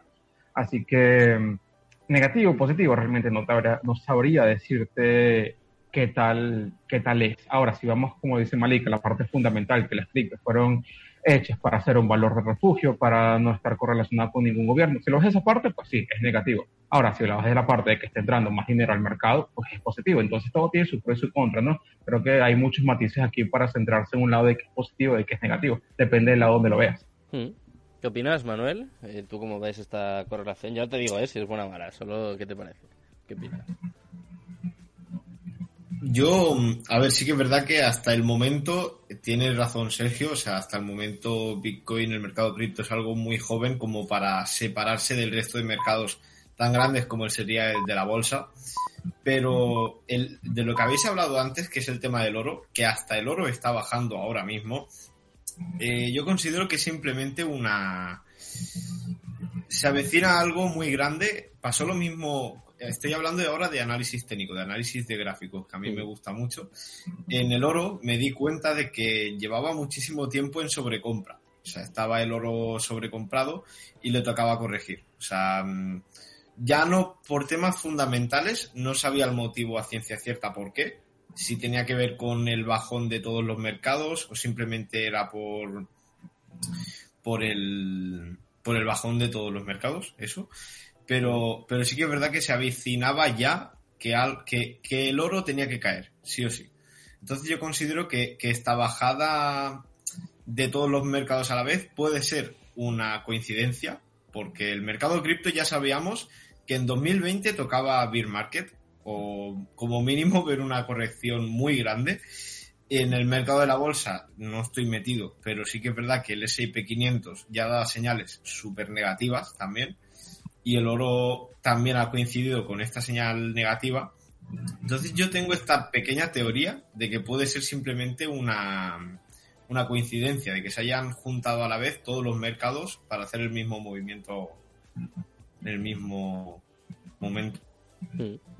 Bueno, y estamos hablando de todos los mercados, pero yo creo que tenemos que hablar de poco de Bitcoin, ¿no? Quiero saber vuestra, vuestra opinión sobre Bitcoin. Hay gente, pues por ejemplo, yo sé que Luis ahora estará pensando, bueno, nos vamos a 20 ¿no? Malik quizá diga, no, no, nos mantenemos en 30, 30 y algo. Eh, quiero saber vuestra opinión, no sé si habéis hecho análisis técnico un poco por, por fundamentales, no sé, un poco la idea, la idea que tenéis. Si, si vamos a aguantar esta, esta resistencia, bueno, este nivel de los 30.000 que parece que llevamos ya un par de semanas, o si vamos a caer más. Porque claro, ahora la situación macroeconómica está está muy complicada. Y la desconfianza que ha creado lo de el desplome de Terra y bueno los momentos que hemos vivido en las últimas semanas pues quizá echen más leña al fuego. No sé no sé qué pensáis que puede pasar en las próximas semanas.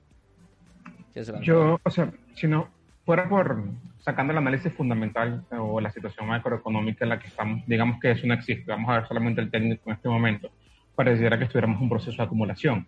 Ahora tenemos esta situación macro que realmente es complicada eh, una especie de, o entramos bien en una recesión. Así que si yo uno las dos llego a la conclusión de que, como dijo Sergio, sí creo que va a haber un rebote, realmente yo le espero 38-40, realmente es lo que espero, y de allí para seguir cayendo. Es lo que yo me estoy esperando. Rebote primero, 38-40, y de allí otra vez para abajo, quizás visitar la zona de los 24-22. ¿Qué pensáis? Yo opino exactamente igual que Luis. ¿Sí? Eh, creo que creo que este año Bitcoin acaba o por el mismo precio o incluso un poco más bajo que está ahora. Eh, y, pero antes creo que puede pegar un rebote, pero no, creo, no creo que más de los 45. No lo creo. Este año. Este año. Eh, ¿Sabes cuál es el problema de, de las criptos? Que cuando las tenemos muy de cerca en el tiempo, creemos que no va a volver a subir y que es muy difícil ver un 60 mil o 70 mil dólares, lo que sea, cuando eso te lo hacen en menos de 72 horas se, pone en ese precio si una ballena entra. Es que ese es el... Eh, porque eh, al fin y al cabo el mercado cripto es así, lo relacionamos mucho con la bolsa, pero hemos visto que Bitcoin a, momentos dados estaba en 36 mil y se puso 69 mil. ¿Sabes cuál es la diferencia, Malik? Que el mercado cripto cuando nació 2011, cuando fue la última recesión 2008, el mercado cripto nunca había visto una recesión como esta. Esa es la gran diferencia. Bueno, la crisis del COVID estuvo bien también, ¿eh? Ahí también hubo... Yo, yo me acuerdo que yo, yo, le, yo le metí a Bitcoin cuando valía 3.600 en pleno marzo, ¿eh? Eso fue una, una locura, 3.600 dólares. Y los Ethereum estaban, estaban tirados por 90 dólares. Ahí sí, sí que fue buena compra. O sea, imaginemos. Y en menos de un año, ¿qué pasó con Ethereum? A, a 6.000 dólares llegó. O sea, o sea en, un año, en un año y pico. Por lo tanto, puede pasar lo que sea. Y, pensar que una acción o lo que sea de 90 dólares a que se ponga 6.000 es casi imposible. El máximo de Ethereum fue 4.800, amigo. Bueno, eso, 5.000, 6.000, lo que sea. No me acuerdo. No, no, el, máximo de, Ethereum fue 5.000, ¿no? 4.846. Bueno, eh, lo que sea, 4.000 y pico. es una locura es una locura de, lo que valía en cuarentena realmente. Yo, Malik, no es por llevarte la contraria, Sí, sí, sí, pero lo voy a hacer. todo lo- a hacer. Eh, pero es que en, en época de pandemia, para salvar la situación que estábamos viviendo, se volvieron locos imprimiendo billetes. El 80% de los dólares que hay en circulación los han sacado en este. Y es que no lo van a hacer, están haciendo un movimiento contrario. Por tanto, eh, me parece, no digo imposible, ¿eh? a mí la palabra imposible no me gusta, pero altamente improbable que se produzca un movimiento así ahora, la verdad. Yo, eh, bueno, lo hice, lo hice hace unos meses y demás. Qui- Quizás, oye, me sacan el tweet y, y me cierra la boca. Pero yo no apostaría a un nuevo máximo histórico este año. Yo no he dicho que sea máximo histórico. Ya, yo, ya, yo- yo ya he dicho, yo ya tengo vídeos míos que, que ya me muerdo la lengua diciendo que va a llegar a 90.000, así que ya me han pegado hostias por ese lado, me da igual. Yo digo que puede estabilizarse y lateralizar y ir en dirección de 45, 50, 40, pero no, Sí, no yo, un yo más que nada, eh, no puedo apoyar mucho la, la idea que, que sostienes por eso, porque el movimiento económico global es contrario. No, no quieren frenar la inflación, no crear más, porque si al final crean más, es- acabaremos, no sé, todo- el pan valdrá mil euros.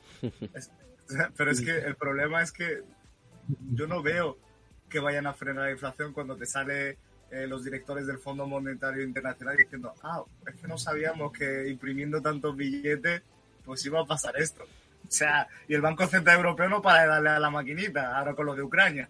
Es que ese es el problema también. Sí, pero a la misma vez puedes ver que la Fed ha subido los tipos de interés como hacía 20 años que no lo hacía. Sí, pero eso es humo, eso es humo.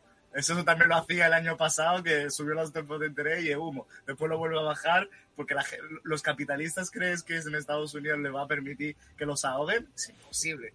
¿Tú crees que Don- los Donald Trump y todo esto lo ponen un poquito y después lo vuelven a bajar? Si no, la economía se estanca, es así. El precio medio de la hipoteca en España va a subir unos 100 euros.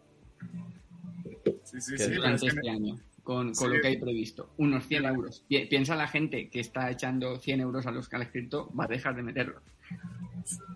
Es que realmente eso es lo que falta por caer, la hipoteca. Eh, los bienes raíces, en este caso. Todavía no hay una recesión en eso, pero ya vendrá.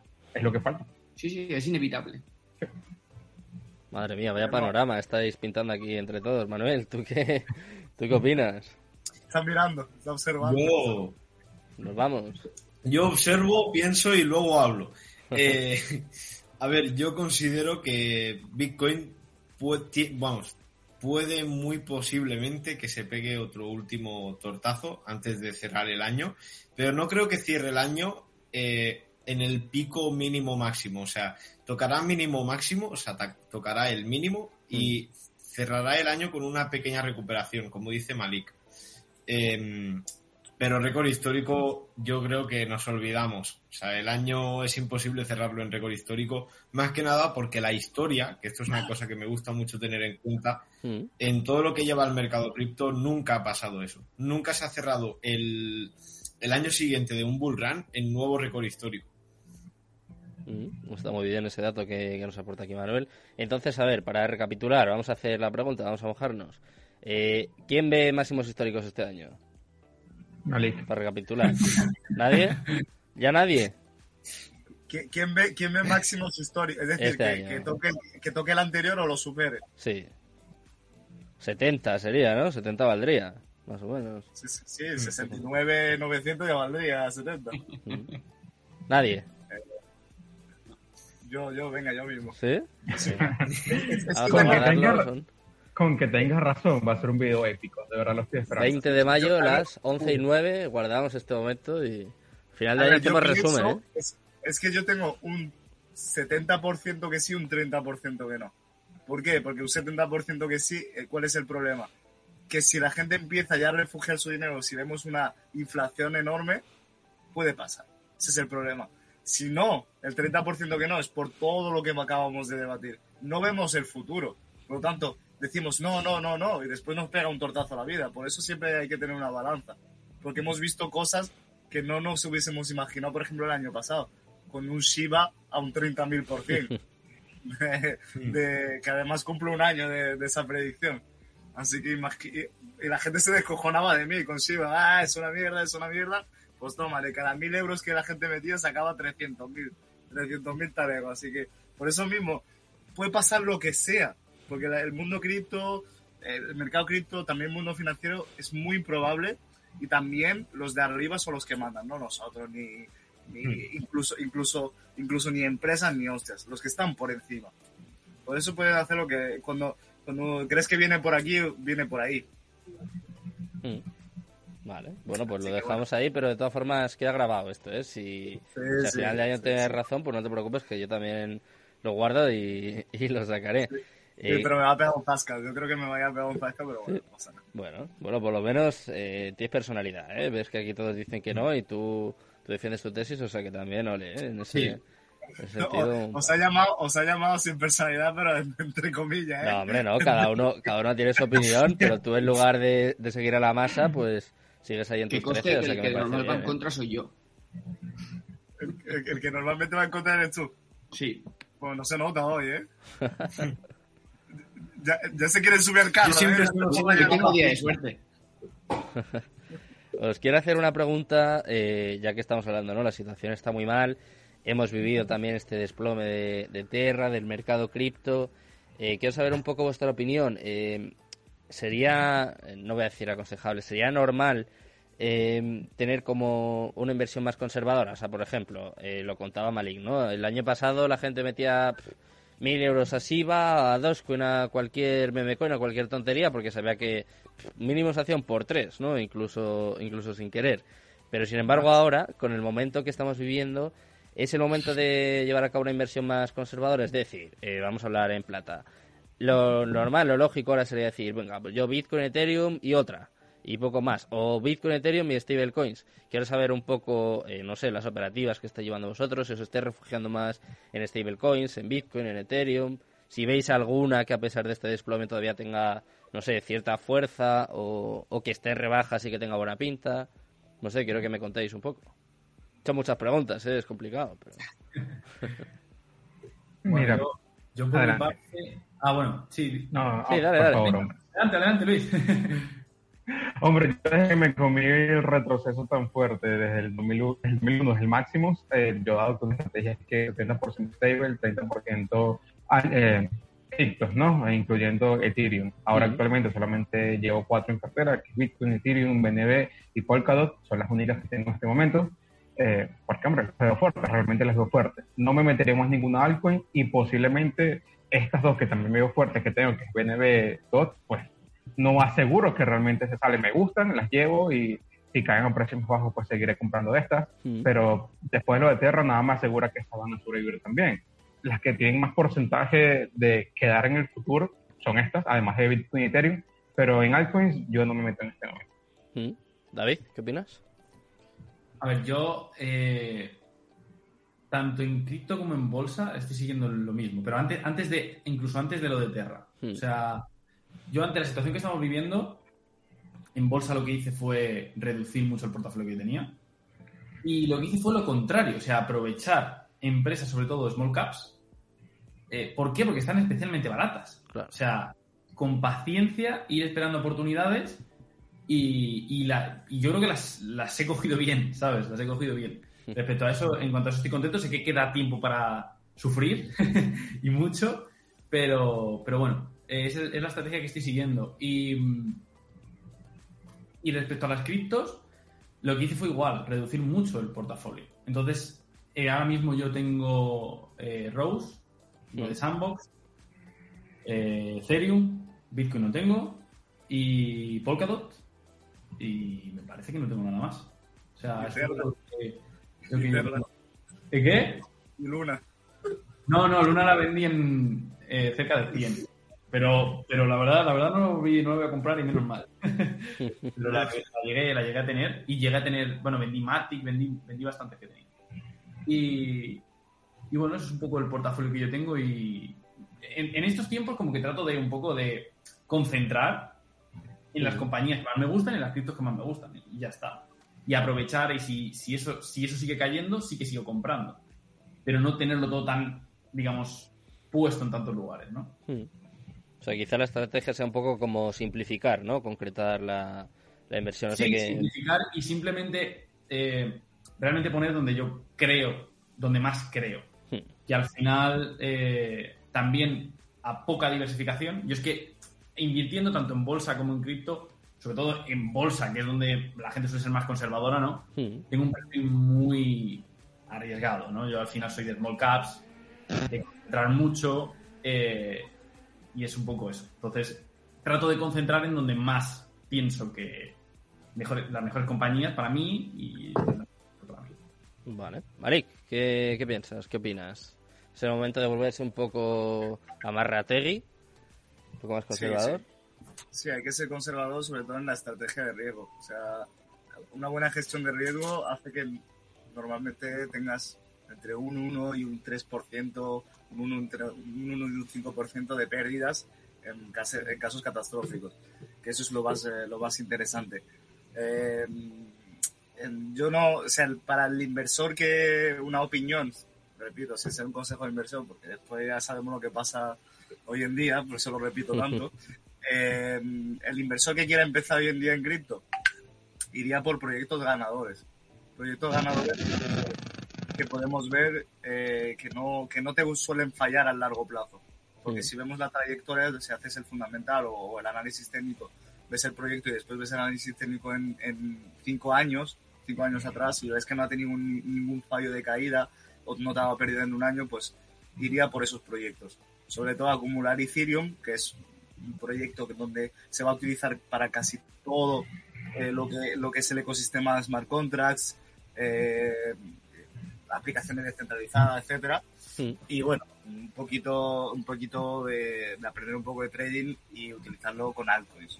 Pero solo para sacar, eh, u- eh, al fin y al cabo, stablecoin, para ganar, eh, ganar USDTs e invertirlos en, en carteras de hold como Bitcoin, Ethereum, Polkadot eh, y otras pues, que, que ya la, la gran mayoría de las personas conocen. Eso sería más o menos.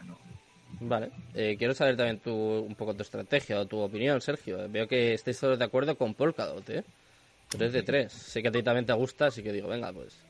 Sí, Bailamos. precisamente, eh, últimamente estoy estudiando mucho el ecosistema de Polkadot y viendo muchas variables. El otro día, eh, no sé, me sorprendió porque saqué un hilo que pensaba que no le iba a interesar a nadie y Ujú. estoy, vamos, estoy alucinando porque tampoco sabía que tanta gente le, era, tan fan, pero bueno, está, está bien, está bien. Eh, pienso que hay muchas posibilidades, a mí me encanta Polkadot. Ahora mismo tengo tres cosas y no, las digo sin problema. Eh, sobre todo Bitcoin, Mm. luego tengo Rose y luego tengo mucho Polkadot. Y, y básicamente con el Polkadot y la liquidez que tengo, lo que hago es que lo voy transformando de uno a otro. Yo mi perfil siempre ha sido holder. Mm. Eh, ahora mismo soy un poco, bueno, bastante más trader que holder porque simplemente estoy aprovechando una situación. En lugar de caer simplemente, lo que hago es que con la caída voy vendiendo, por ejemplo, Polkadot. Tengo órdenes de, de venta con 10 dólares y 10 céntimos. Mm. Y en cambio, después los vuelvo a vender, pero con poco riesgo, ¿eh? En 9.80.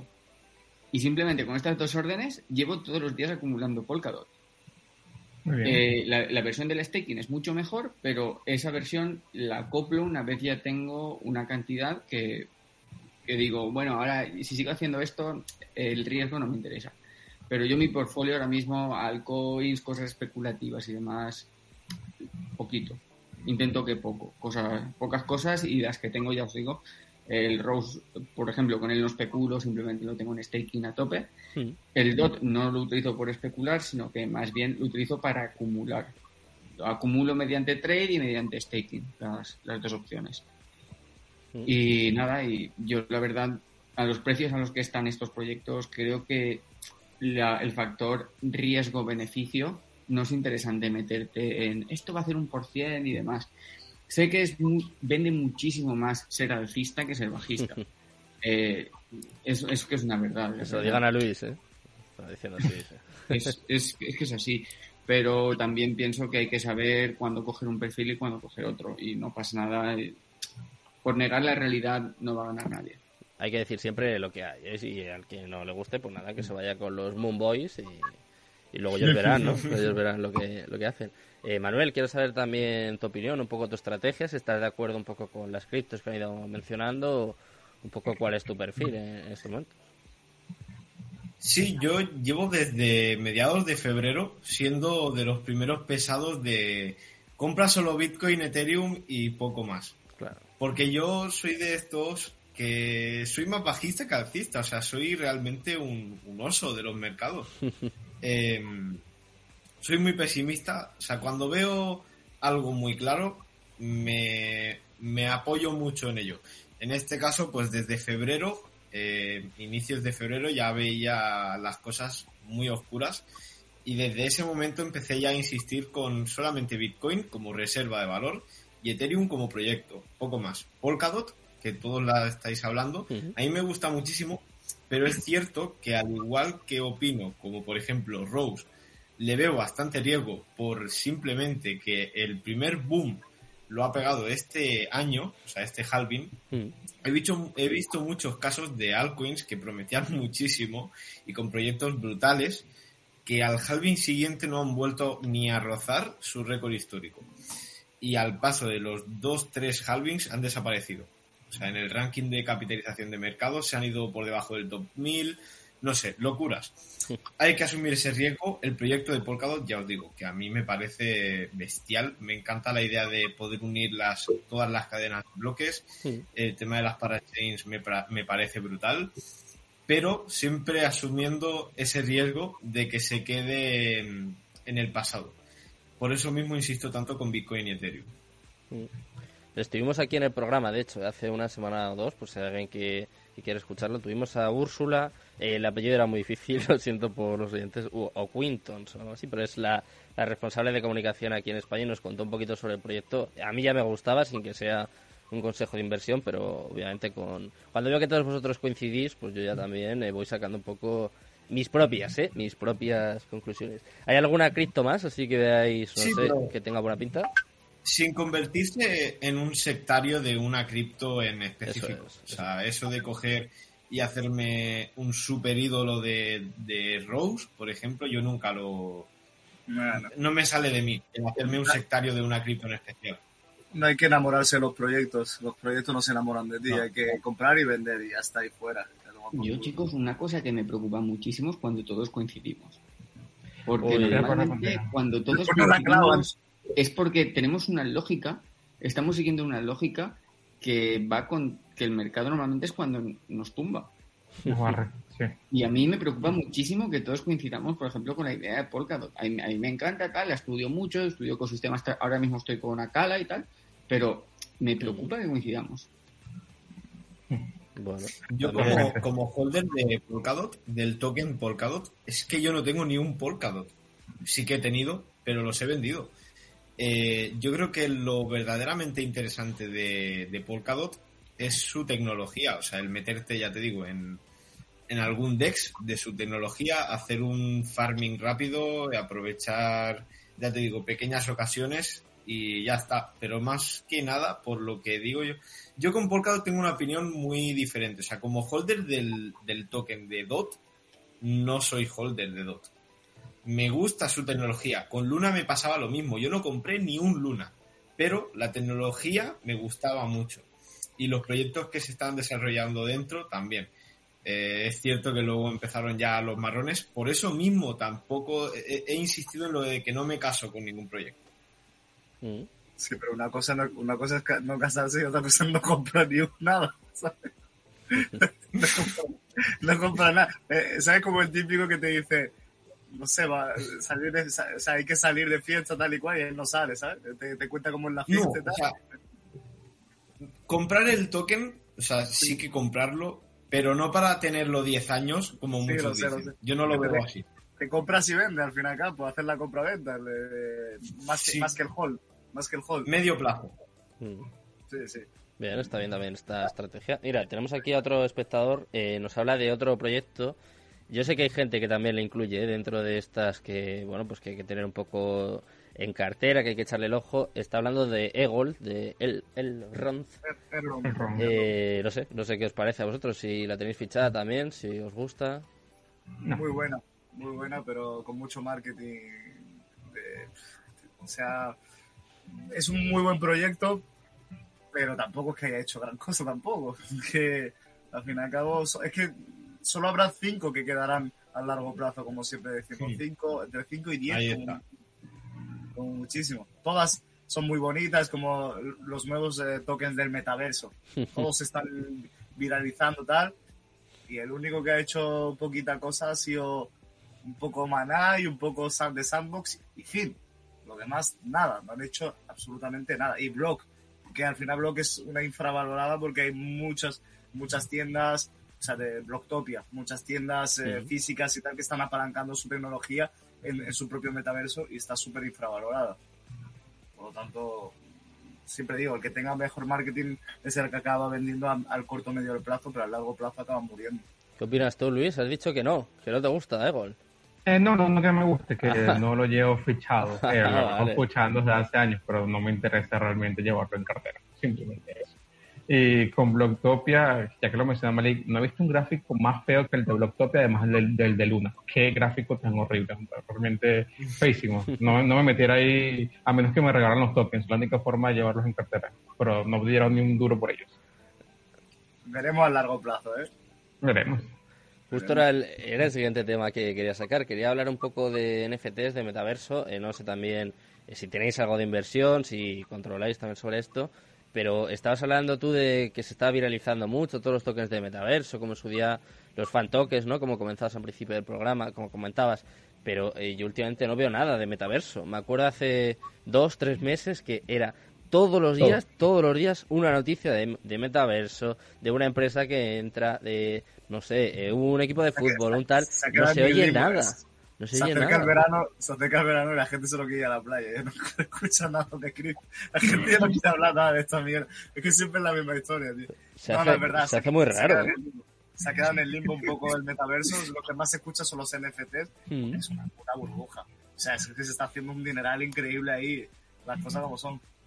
¿Y de metaversos qué pensáis vosotros? ¿A todos os gusta? ¿No os gusta la idea? ¿Pensáis un poco como lo que decía Malik, que está en pañales, que son proyectos que no...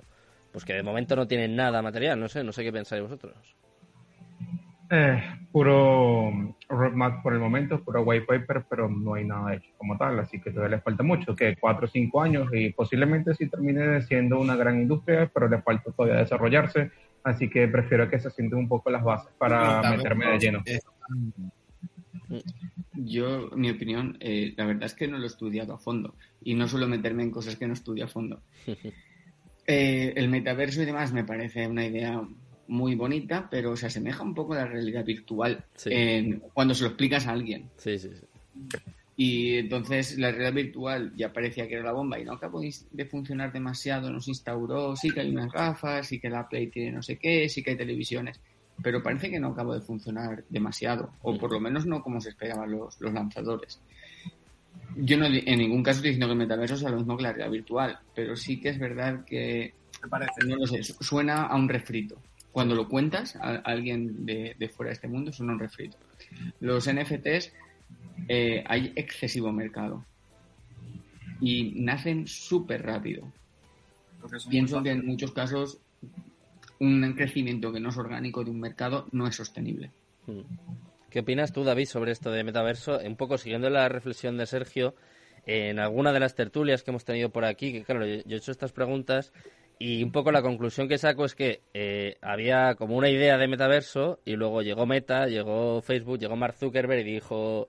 Es un poco mi sensación, ¿eh? que él puso ahí la pasta, ha puesto un poco... Bueno, también le ha dado un montón de trascendencia y de repercusión a- al metaverso, pero parece que la idea se ha prostituido un poco. Es un poco la, la conclusión a la que yo llego y que se, a- se asemeja más a la realidad virtual, quizá porque es lo que le interesa a él, que es el que tiene el dinero. Es un poco la conclusión que yo saco. No sé, David, si tú has investigado un poquito sobre el metaverso, si te gusta o no, si vas a entrar, si has entrado. ¿Qué A opinión mí, tienes? a ver, el metaverso, a ver. Como idea social me parece horroroso, horrendo, espantoso, horrible. O sea, no me gustaría que, que, se, que llegase a más, la verdad. Eh, como inversor, pues creo que, lamentándolo mucho, vamos un poco en esa dirección. Al final, creo que hay una cosa que es lo más importante que existe. Lo más importante para que esto funcione. Esto y cualquier cosa. La, la atención de la gente. Si la gente está metida en el metaverso, va a haber empresas que van a gastarse una pasta impresionante en publicidad, en comprar terrenos y edificar historias. Se va a mover muchísimo. pero siempre y cuando la gente quiera estar ahí. Básicamente porque es así, o sea, así ha sido las redes sociales. Hmm. La gente está en las redes sociales, a consecuencia de ello, empresas se gastan millones y millones y millones de euros todos los años para estar en redes sociales, tener su presencia, tener sus cuentas, tener sus anuncios, vender sus productos. Entonces, creo que eso es clave al final, que digamos como que ese mensaje cale, sobre todo eh, yo creo que en la gente más joven, y que poco a poco eso vaya más. Si la gente empieza a entrar en los metaversos por diversión, a pasar mucho tiempo libre ahí, eso tiene un futuro tremendo a nivel empresarial, porque sí, porque básicamente llega Nike y te hace una zapatilla virtual que la vende mil millones de veces con un gasto material realmente de cero, ¿sabes? Eh, entonces, bueno, en fin, creo que en cuanto a eso, en cuanto a nivel empresarial es hiper mega super lucrativo. Respecto a los NFTs, ah, bueno, también eh, sobre el metaverso, Hmm. ¿Qué es lo que no te gusta del metaverso, David? Que has dejado ahí un poco la duda al principio. sí, no me gusta, no me, no me La gusta, idea no me gusta. de metaverso, del social avatar, de- Si vives Se en humano. que bastante mal estamos. Bastante mal estamos ya de por sí, ¿no? Que, como para que nos que- que- que vamos a, o sea, como eso llegue a prosperar demasiado, vamos a perder toda la interacción humana. Hmm. Y al final, es que según está evolucionando todo, eh, a mí no me gusta, no me gustaría que, por ejemplo, mi hijo eh, quedara con sus amigos en el metaverso. A mí me gustaría que mi hijo quedara con sus colegas, se fuera a tomar unas cervezas al bar, como hemos hecho todos, o al parque algunas pipas, o lo a has hecho tú, porque yo no bebo cerveza, lo has hecho tú. bueno, me, enti- me has entendido, una Coca-Cola. joder. Eh, ¿Sabes? No sé, no, no me gusta. No me gusta Sí, sí, absolutamente nada. Yo estoy contigo, ¿eh? Entonces, bueno, eso por un lado. Luego, metaverso, creo que el metaverso principal, en todo caso, de que esto prospere, va a ser de Sandbox. Creo que es el más posicionado. Por eso invierto en The Sandbox. Hmm. O de Centraland, ¿eh? Creo que, creo que The Sandbox es el, más, es el más posicionado. Yo creo que es el, que más, posi- el más posicionado ahora mismo. Eh, aunque no descartaría, esto ya es a nivel personal, no, o sea, es algo que creo que es un poco irreal como lo tienen montado el tema del metaverso y que quizá la gente, si sacaran una versión rollo más humana, creo que quizá la gente tiraría más por ahí. Pero ya te digo, esto es una suposición mía. Y sobre el tema de NFTs, eh, obviamente creo que es una burbuja enorme, pero la tecnología me parece una maravilla. O sea, la tecnología me parece una pasada. Y realmente proyectos que estén ofreciendo valor real, pocos. El de un proyecto que sí que me gusta, por ejemplo, es el de Gary Vee. Gary Vee creo que sí que está ofreciendo valor a su comunidad. O sea, al final es así. Eh, que tú quieres sa- salir en el podcast de Gary Vee, compra un NFT de Gary Vee. Y a lo mejor te toca salir en su podcast. Para alguien que es fan de Gary Vee, eso tiene un valor incalculable. Por ejemplo, ¿sabes? Entonces, bueno, en fin, eh, como tecnología me parece brutal, eh, pero creo que todavía queda mucho tiempo. Opino lo mismo, opino lo mismo que con el tema de Internet. O sea, lo que he dicho antes de Internet es lo exactamente igual. Esto le queda un darse, vamos, el mercado NFT, darse una hostia contra el suelo enorme. Y, que luego ya empiecen a quedar realmente eh, proyectos que sí que ofrezcan algo. Mm. Quería saber la opinión de Manuel, no sé si, si lo hemos perdido. Si... Ah, ahí está. Manuel, quería saber tu opinión sobre sobre el metaverso, un poco todo lo que estamos comentando ahora y también si a ti te gusta o no la idea. ¿eh? La idea me gusta, pero sinceramente lo veo algo muy del montón. O sea, los metaversos yo creo que es algo que lleva existiendo muchísimos años, antes de que yo naciese incluso. Eh, pero mira, sin irme mucho más allá, el GTA, Grand Theft Auto, es un metaverso. Eh, muchísimos juegos de hoy en día que están en la Play, en el móvil, eh, en muchos dispositivos son metaversos, solamente que no incluyen la tecnología blockchain eh, y ni la de los NFTs. Incluso fíjate, porque se habla de que la novedad de los metaversos que se están desarrollando en blockchain son las gafas virtuales de realidad virtual. Pero no todos lo incluyen siquiera. O sea, considero que hay una sobrevaloración eh, enorme y mm, cuando se crea al- tanto de algo de golpe, eso es una burbuja. O sea, cuando pega el, el boom tan de golpe y tanto, no sé yo, o sea, está sobrecomprado. Está sobrecomprado, necesita muchísimo más desarrollo, muchísimo más soporte por eh, parte de empresas muy top. Incluso, mira, fíjate, en Sandbox y Decentraland ya están entrando grandes, pero Sí. falta mucho más. Grandes Para bancos, que eso ¿no? cuaje falta mucho. Mm. Y tema NFTs, pues fíjate, porque hoy en día, o sea, el primer uso que se le está dando a los NFTs es en arte virtual. Que mira, que no está mal, pero está saliendo muchísima basura. O sea, 90, más de 90% basura. Que mira, incluso el otro día un, un chico que es de mi edad, que dijo, mira, me puse en clase a hacer eh, unos dibujos pixelados por diversión y los puse en colección de OpenSea. Es que hay muchísima basura. O sea, es lo que ha dicho Malik, es una burbuja. Se, está creando una burbuja gigante con el arte digital tokenizado, pero se le puede dar un uso brutal. Un uso brutal a la tecnología de los NFTs, que aún no se le está dando. Bueno, pues os voy a hacer la última pregunta. ¿eh? Vamos a ir terminando ya la tertulia. Luis va a quedar ahora conmigo para el consultorio. Pero con todo esto que estamos hablando de los NFTs, eh, igual es mi sensación, pero yo últimamente veo eh, gatitos, monitos. eh, no sé, ¿os recuerda a todos a la época de, de los meme coins? O, ¿De las meme coins o solo, solo soy yo? Mí Algo me, parecido, Me recuerda mucho. ¿eh? realmente. Al fin y al cabo, los NFTs, si le das un uso, pueden servir. Porque, por ejemplo, si tú construyes un, un proyecto, ya no, ya no hace falta tanto buscar inversores que inviertan en, en ti, que cuesta la vida encontrarlos.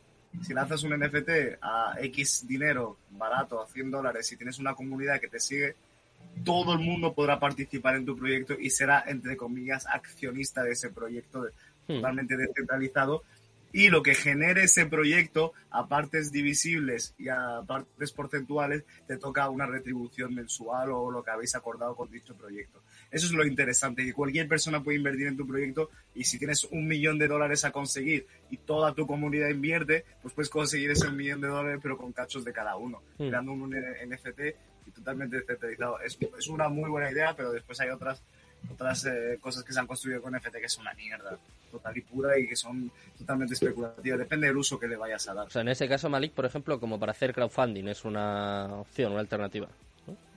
Cosa que yo personalmente lo voy a hacer pronto. Mm, Bueno, pues mira.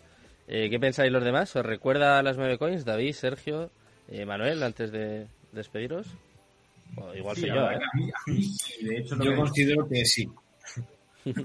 Claro, de hecho lo que ha dicho Manuel antes, que cuando hay mucho de algo de golpe, malo. malo, es así. Mal, totalmente. Sergio, ¿qué opinas? No me gustan.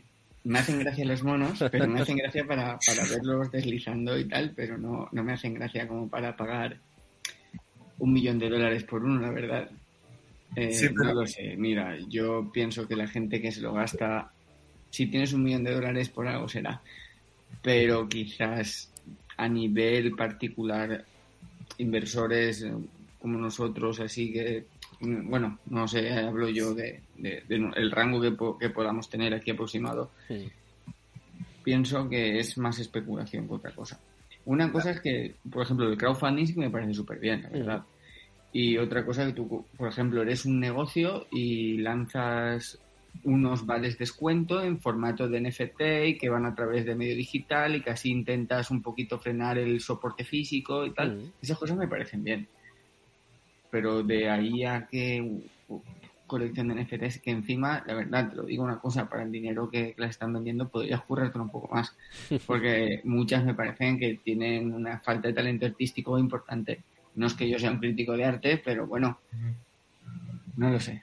Eh, con, lo poco que te- con lo que vale te lo podrías currar más, la verdad. Se, se está refiriendo a los bored ape, eh, esto, los, los monos aburridos realmente. Entre otros se te nota. A ver, yo también era Pero un eran poco los hater, CryptoPunks, ¿eh?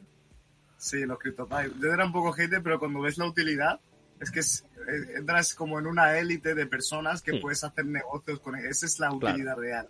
No por tener un mono. Es que La conoces comunidad. Comunidad, la comunidad. es la comunidad que conoces a personas que jamás creerías que ibas a conocer para hacer otros negocios, networking, otros proyectos te dan acceso a unos eventos que son privados, etcétera, etcétera, etcétera. Por eso mismo, bueno. Un estatus, ¿no? Básicamente lo que estás pagando, pero claro, hay que, hay que tener ese, ese millón y medio, ese millón. Bueno, chicos, pues ha sido un placer compartir con vosotros esta tertulia. Espero que lo hayáis pasado muy bien. A los nuevos, Manuel, David, espero que queréis repetir. Y nada, pues un placer, como siempre, compartir. Ha sido un placer. Muchas gracias por invitarnos. Nada, muchas gracias a Muchísimas vosotros. gracias muchísimas gracias. Genial. Buenas noches, Sergio, y a ti, Malik, a, a ti no te doy ni, ni buenas noches ni nada. Ni, ni Ahora. la hora, ¿no? Ahora, hasta luego. Venga, hasta luego. Un placer. Chao. Dos.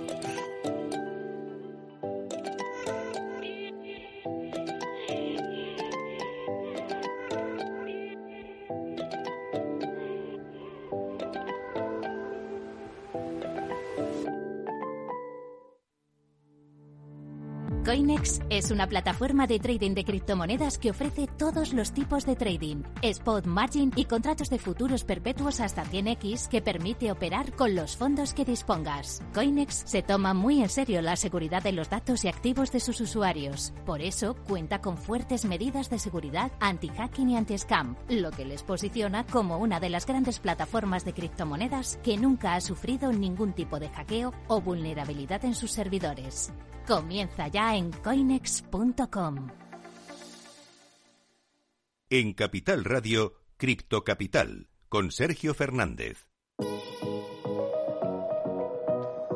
Pues como todos los viernes tengo aquí a mi fiel amigo, mi fiel compañero, estamos con Luis, ya lo habéis visto, con un nuevo patrocinador, ¿eh? estamos ahí de la mano de Coinex y vamos a empezar a analizar, pues, eh, como siempre, ¿no? Todas las criptos, todos los proyectos que queráis. Por ejemplo, he visto que nos han preguntado aquí por Egon, nos han preguntado antes, eh, nos la dejamos apuntada y cualquiera que quieran que vayamos viendo, pues también, eh, yo sé que Luis también las apunta, si no es en, en la mente tiene ahí también un boli para ir apuntando y pues eso, como siempre, ¿eh? todo lo que queráis lo iremos analizando, pero eh, ya lo saben, ¿no, Luis? Tenemos que empezar por Bitcoin y más en este momento, ¿no? Un momento clave. Pues sí, Sergio, realmente. eh, empecemos con Bitcoin como siempre, como costumbre. Y lo que te comentaba en el programa pasado, si no fuera por la situación macroeconómica que nos encontramos, esto pareciera un proceso de acumulación. Hicimos un soporte fuerte, por decirlo de alguna forma, desde los 28.700 aproximadamente, y hemos estado en ese rango desde los 28 hasta los 31.200, más o menos desde el que, desde el 8 de mayo, ya son 12 días aproximadamente que llevamos en este rango eh, fuerte resistencia la que nos encontramos aquí. Cuando se produce un proceso, un proceso de acumulación como este, realmente tiende a ser movimiento fuerte el que proviene. Bueno, a menos que sea una distribución y no sea acumulación, ¿no? Ya veremos. Pero yo apostaría porque es una acumulación, así que no sé cuándo sucederá, pero cuando esto ocurra será un movimiento fuerte. Supongo que yo al alza, me espero que sea al alza, ya que si vemos en RSI estamos en un nivel ya de sobreventa extrema, debería tirar para arriba en cualquier momento y lo que comentamos en el programa, no sé en qué momento será, no sé si será corto o medio plazo, pero la zona de los 38 a los 42 como máximo es una zona que espero tocar, más que todo si vemos en diario coincide con EMA de 200 periodos, así que esta zona eh, tarde que temprano vendremos a tocarla y de acá me cuesta verlo pasar por el momento, espero un retroceso una vez lleguemos a esta zona. Ahora en el corto plazo, pues hay que aprovechar el rango. Eh, compramos en los 28 cuando llegue y volvemos a vender los 32, 31. Así que la situación no está para hacer holding como tal de muchas altcoins, pero sí para aprovechar los movimientos de rango y hacer trading, así que todo tiene su lado positivo, ¿no te parece? Claro que sí, siempre hay que ver, hay que buscar la, la parte positiva. Eh, si te parece, analizamos también la dominancia, que yo sé que te gusta verla. Eh, me parece que ha llegado esta semana al, 40, al 44%, ¿no? Que no sé tampoco si esto puede ser bueno o malo para el resto de, de altcoins o para el mercado ¿eh? Pues, en general. No sé qué opinas. Para las altcoins no será tan bueno, ya que... Uy, hombre, mira, sí, eh, mira, en dominancia estamos en este punto en los 44.25%, ponte los 45. Tenemos la resistencia fuerte en los 45.78.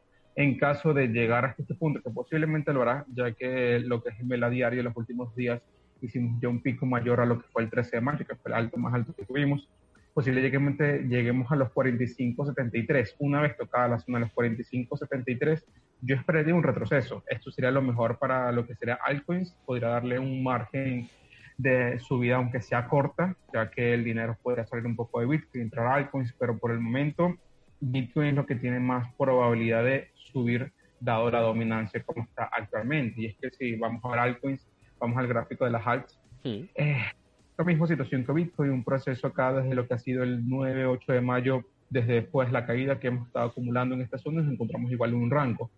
Si las altcoins, eh, lo que es el gráfico, no supera la zona de los 4.000 2.474 aproximadamente, que vendrá a ser el máximo que le veo, eh, no le veo mucho margen de subida en el corto medio plazo. sí es cierto que estamos alejados de la EMA de 200 y de 50 en temporalidad diaria y tarde que temprano tenemos que ir a buscarlas nuevamente, pero esto seguramente venga acompañado de cuando Bitcoin vaya a buscar la zona de los 38 a los 42, que es donde realmente veo que le va a costar mucho trabajo pasar. Así que altcoins no se van a mover Bitcoin y por supuesto la dominancia lo está indicando en este punto con esta subida que se está pegando. Si vemos, como te digo, rechazo acá en la zona de los 45.78 aproximadamente y eh, las alts pueden romper esta zona de las 2.474, podemos ver que las alts, eh, digamos que repunten un poco, pero por el momento en el rango lo que hay que hacer es tradear y no quizás tanto holding. Bueno, al menos eso es lo que yo estoy haciendo. Hmm. Ahora, lo que me lleva a lo siguiente, que vendrá siendo la capitalización total del mercado. Estamos 1.2 trillones. Siempre y cuando mantengamos la zona de los 1.1 como mínimo, podemos buscar un repunte igual. Estamos muy alejados de la EMA de 50, la EMA de 200 y siempre el precio tiende a ir a buscar las EMAs en este caso. Así que en este proceso de alejación es lo que me indica que también podrá ser una acumulación. Buscaríamos la zona de los 1.6 trillones. Hasta que eso suceda, es mucha precaución porque el mercado mm, está para aprovechar los movimientos que se dan, ya sea a la alza o a la baja, pero con mucho cuidado porque hemos perdido, mucho, hemos perdido mucha capitalización. Así que en caso de no aguantar este soporte y buscar la zona siguiente, que vendrán siendo los 978 billones, el mercado podría sufrir bastante, Sergio. ¿Cuál fue el máximo, Luis? Porque estoy viendo ahí la gráfica, y veo que está por encima de 2. 3 trillones fue el máximo que hemos tenido. 3 trillones, estamos 1.2, hemos perdido, ¿qué? Hablando de porcentaje para ser exacto, ¿cuánto hemos perdido en capitalización de mercado? Mira, al punto actual hemos perdido el 60% de la capitalización de mercado, lo cual, hmm. dime tú si esto no es un beer market, realmente no sé qué sea. Eh, ahora, si vemos el gol que fue una de las que pidieron, pues hmm. mira, eh, vemos acá. Vamos a graficarlo porque hace tiempo que no lo veía. Pero vale, esto no se ve tan mal realmente. ¿Por qué? Porque tenemos el soporte fuerte en la zona de los 62, que fue, ya te digo exactamente cuándo, 17 de mayo de 2021, luego 23 de junio de 2021, que es cuando hizo su mínimo, ¿vale? Eh, marcó esta zona de soporte que ya había hecho desde el 2 de febrero del 2021. Ahora, en esta caída, fíjate que ni siquiera llegamos a tocar mm, el soporte como tal, nos acercamos bastante, pero no llegó a tocarse. Ahora, igual RSI en sobreventa. Esto podría pegarse una de las puede, puede ser una de las que se pegue una subida fuerte cuando Bitcoin haga este rebote, que posiblemente lo hará. Me cuesta trabajo no verlo haciéndolo en el corto medio plazo, así que el se ve bien. Ahora, yo lo compraría, realmente no, porque, mm, como te digo, las alts está en un proceso crítico, son un activo, siempre es un activo de riesgo, pero en la situación que estamos son un activo de muchísimo riesgo, de por sí lo son, pero ahora como está la situación es mucho más riesgoso, así que yo estoy siendo más conservador y comprando ciertos proyectos en particular que ya les mencioné. Pero la zona de los 113 a los 134 es una zona que posiblemente vaya a visitar, coincide con la más de 50 periodos y además con esta que anteriormente era un soporte, ahora se volvió una resistencia, así que sí, posiblemente vayamos a visitar esa zona de los 133, 134. Ahora, ¿cuándo será? Realmente no te lo puedo decir, pero le queda recorrido al alza sin duda alguna. Vale, bueno, pues mira, Luis, ya que los oyentes y los espectadores están un poco tímidos, vamos a analizar alguna de las criptos que hemos ido mencionando en, en la tertulia. Si te parece, empezamos por Binance, Polkadot, analizamos un poco proyectos que, que tienen una base sólida y, bueno, pues a través del análisis técnico, pues así que puedan sacar sus, sus, conclusiones. Bueno, los gráficos eh, están bien. Aunque yo. Disculpa, ¿cómo no? No, te decía, los gráficos. ¿Tú ves ah, el gráfico y te, te, convence o, o te asustas? Vamos, o no sé? vamos, vamos a ver. Primero vamos a ver DOT y aquí busquemos Rose que lo perdí. Eh, Rose a mí también me gusta un montón, tú lo sabes, no lo llevo en este momento en cartera, no tengo prisa en estar acumulando todas las alts, pero Rose es una que me gusta. Ahora, si vemos el gráfico de Polkadot, tenemos, estamos en este punto de soporte macro, ¿vale? Eh, ¿Qué puede pasar en esta zona? Dale, déjame marcarlo hasta acá, cuánto es lo mínimo que lo puedo ver llegando correcto. Mira, fíjate algo, lo que fue el 11 en el 2021, llegamos justamente a los 7.46 dólares y en esta caída que tuvimos el 12 de mayo, justamente también coincidió 7.19 dólares. Ahora, esto es un doble de piso el que hicimos acá. Vemos que llegamos como máximo en los últimos días 11.57 y ya estamos retrocediendo nuevamente. Posiblemente vuelva a visitar la zona de los 7.46. En caso de visitarla yo, compraré más DOT porque realmente el proyecto me gusta. Ahora, si perdemos esta zona, porque en este mundo todo puede pasar, Creo que incluso podríamos verlo en los 4.8. Ahora, no aseguro esta zona porque este soporte no se ha perdido y mientras el soporte no se pierda, pues es la zona que, de compra que tenemos. Que se puede ver, claro, si Bitcoin retrocede a los 22, 24, podemos ver la zona de los 4.8. Pero hasta que esto no suceda, yo sigo acumulando en toda esta zona porque es un proyecto que apunto a largo plazo. Ahora, no estaría mal si lo que quieres hacer es trading, como yo vengo haciendo en los últimos días, venir a comprar en esta zona y dejar correr un largo hasta los 13, pues realmente sería muy buena operación. Eh, esto es en temporalidad diaria, claro, si vemos zonas más específicas podemos verla en una hora, cuatro horas, pero en temporalidad diaria, para un swing de los 7.32, incluso los 8, hasta la zona de los 13, que viene siendo su resistencia fuerte como tal, pues sería una muy buena operación. Y es que lo que te digo, en un bull market podemos comprar proyectos y holdearlos y nos puede dar un por 3, por 4, hasta por 10. Ahora, en un bear market lo que hay que hacer es comprar en soportes y no en resistencias, básicamente hacer trading con esto. Hay que adaptarse a la situación del mercado y, repito, la situación del mercado no está tanto para holdear eh, demasiadas altcoins, sino una que otra y proyectos fuertes, en este caso Bitcoin y Ethereum, ¿vale? Hmm. Ahora, si es Rose, eh, veamos su gráfico. Madre el gráfico, ¿eh? hombre, yo tenía tiempo que no lo veía y, bueno, aquí se ve que lo tengo creo que la última vez que lo vi estamos en los 0.20. Imagínate tú la última vez que viste el gráfico de Rose. Eh, vamos a marcar aquí esta resistencia. ¿A cuánto llegó de, máximo?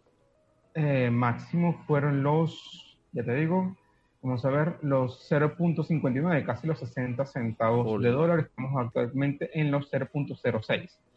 Realmente estamos viendo a Rose casi en precios de inicio. El precio de inicio fueron los 0.3 centavos, actualmente estamos en 0.6 Ahora, para el que confía en el proyecto, ¿es mal precio de compra? Por supuesto que no, es un excelente precio de compra para el que confía en el proyecto y yo me incluyo, que actualmente no he comprado porque no tengo prisa por comprar alt en este momento. Pero es que sin problema alguno esto puede llegar a los 0.049, 0.05, que es donde le veo que hay un soporte macro que fue donde inició el proyecto básicamente. Es cierto, cuando salió un punto, pero la zona fuerte está en los 004, 005. Eh, ¿Tengo prisa de comprarlo en este momento? No, por lo que te comento. Puede retroceder un poco más, ya que su piso está en esta zona. Eh, a largo plazo, confío que harán las cosas bien con lo que es Rose, pero no tengo prisa y no recomendará a los demás tampoco tenerlo. Que esto puede tener un punto en cualquier momento si Bitcoin la dice, sí, por supuesto que sí, pero eventualmente veremos esta zona porque es está el soporte y actualmente está como posicionada en el aire por lo que estoy viendo, ¿vale? Sí, porque las zonas fuertes de compra están aquí arriba, no aquí abajo. Venga, pues ya que estamos viendo eh, pues que prácticamente todo está negativo, ¿no? Que esta semana también ha sido muy mala. Eh, te voy a pedir una que a mí me gusta, aunque obviamente no es un consejo de inversión ni ahora ni nunca. Quiero saber tu opinión también, si la conoces y si te gusta el gráfico. Es Atom, Cosmos. Es parecida a Polkadot en algunas cosas, la idea mola bastante y está en positivo tanto en las últimas 24 horas, que sube un 4,62%, como en la última semana, ¿eh? que esto es más difícil todavía, que sube prácticamente un 6%, de las pocas ¿eh? que están ahí en, positivo. A ver qué, te parece el gráfico. Atom me parece un excelente proyecto, aunque no lo llevo en cartera, pero me parece un gran proyecto, ¿vale? Vamos a ver aquí. Eh, mira, se ha comportado relativamente bien, pero date cuenta que todas las gráficas que hemos visto en los últimos días tienen un comportamiento muy similar pequeñas subidas y se mantiene en este punto de techo que realmente no es resistencia como tal, sino que Bitcoin no sube con fuerza. Tenemos soporte fuerte en la zona de los 7, de los 8 dólares hasta los 9.9 es una zona fuerte de compra. Actualmente cotiza en los 11, 16 y vemos que, mira, date cuenta, acá llegó 12.20. Vemos DOT, lo mismo, un movimiento muy similar. Hmm. Incluso Rose, movimiento similar. Es como que están acumulando en esta zona unas mejores que otras, dado que unas tocaron soporte, otras no. Preferiría las que tocaron soporte, el caso de Atom. Eh, toda la zona de los 9 a los 8 es zona de compra para Atom, me gusta, no lo llevo en cartera, pero es que yo sigo pensando que se pueden pegar un punto en cualquier momento, pero será algo momentáneo, no es algo que los va a llevar a máximo, de romper fuertes resistencias, y esto me lo indica que primero acumulación en la parte baja del canal y RSI en sobreventa el gráfico y el técnico apunta a que todos pueden pegarse un punto en cualquier momento. Ahora, ¿qué esto va a aguantar? Pues no sé por cuánto tiempo, porque la recesión que estamos viviendo no es sencilla, ¿vale? No está, no está fácil. Mm. Así que mm, yo aprovecharía lo mismo, vamos a dar no recomendaciones, sino lo que yo haría en este caso con las alts, buscar los soportes mínimos, en este caso eh, Atom como mínimo 9.3 y buscar largo en esta zona. ¿Dónde ven? En los 12 incluso 11 punto algo para swing. realmente está bastante bueno, eh, bien. Y nada, no, me estabas comentando al principio de el consultorio que tienes un nuevo patrocinador. Bueno, supongo que tiene futuros, pueden aprovecharlo para hacer futuros dentro de la plataforma. Así que es lo que hay que hacer, adaptarse a la situación de mercado. Si estamos en bear market, aprovecha para hacer trading. Busca zonas de soporte, busca zonas de resistencia, compras abajo, vendes arriba te vas a poner a acumular en este punto? Depende, confías mucho en el proyecto a largo plazo. Puede ser el caso de Polkadot, Ethereum, BNB, eh, Bitcoin. Vale, compra y ve comprando cada vez que caiga más bajo, pero no deberías hacerlo o no deberían hacerlo con todas las alts porque muchas van a desaparecer.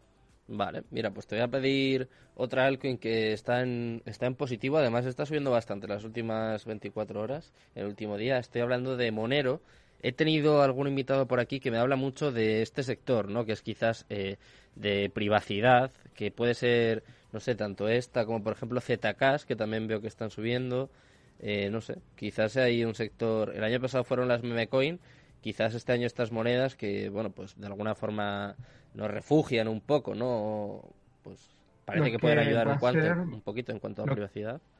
Mira, estábamos hablando al principio del programa de decir, mira, el metaverso y los NFTs y todo esto, sí, pero lo que yo realmente creo que va a ser oro, oro puro en los próximos años es el tema de la privacidad, el tema de los datos. en el caso de Rose y en este caso el caso Monero con el tema de la privacidad. Así mm. que sí, son monedas en las que podrías apostar y de hecho Monero tiene una historia que... ZKs también, ¿no? ZKs también eh, sería de este... Correcto.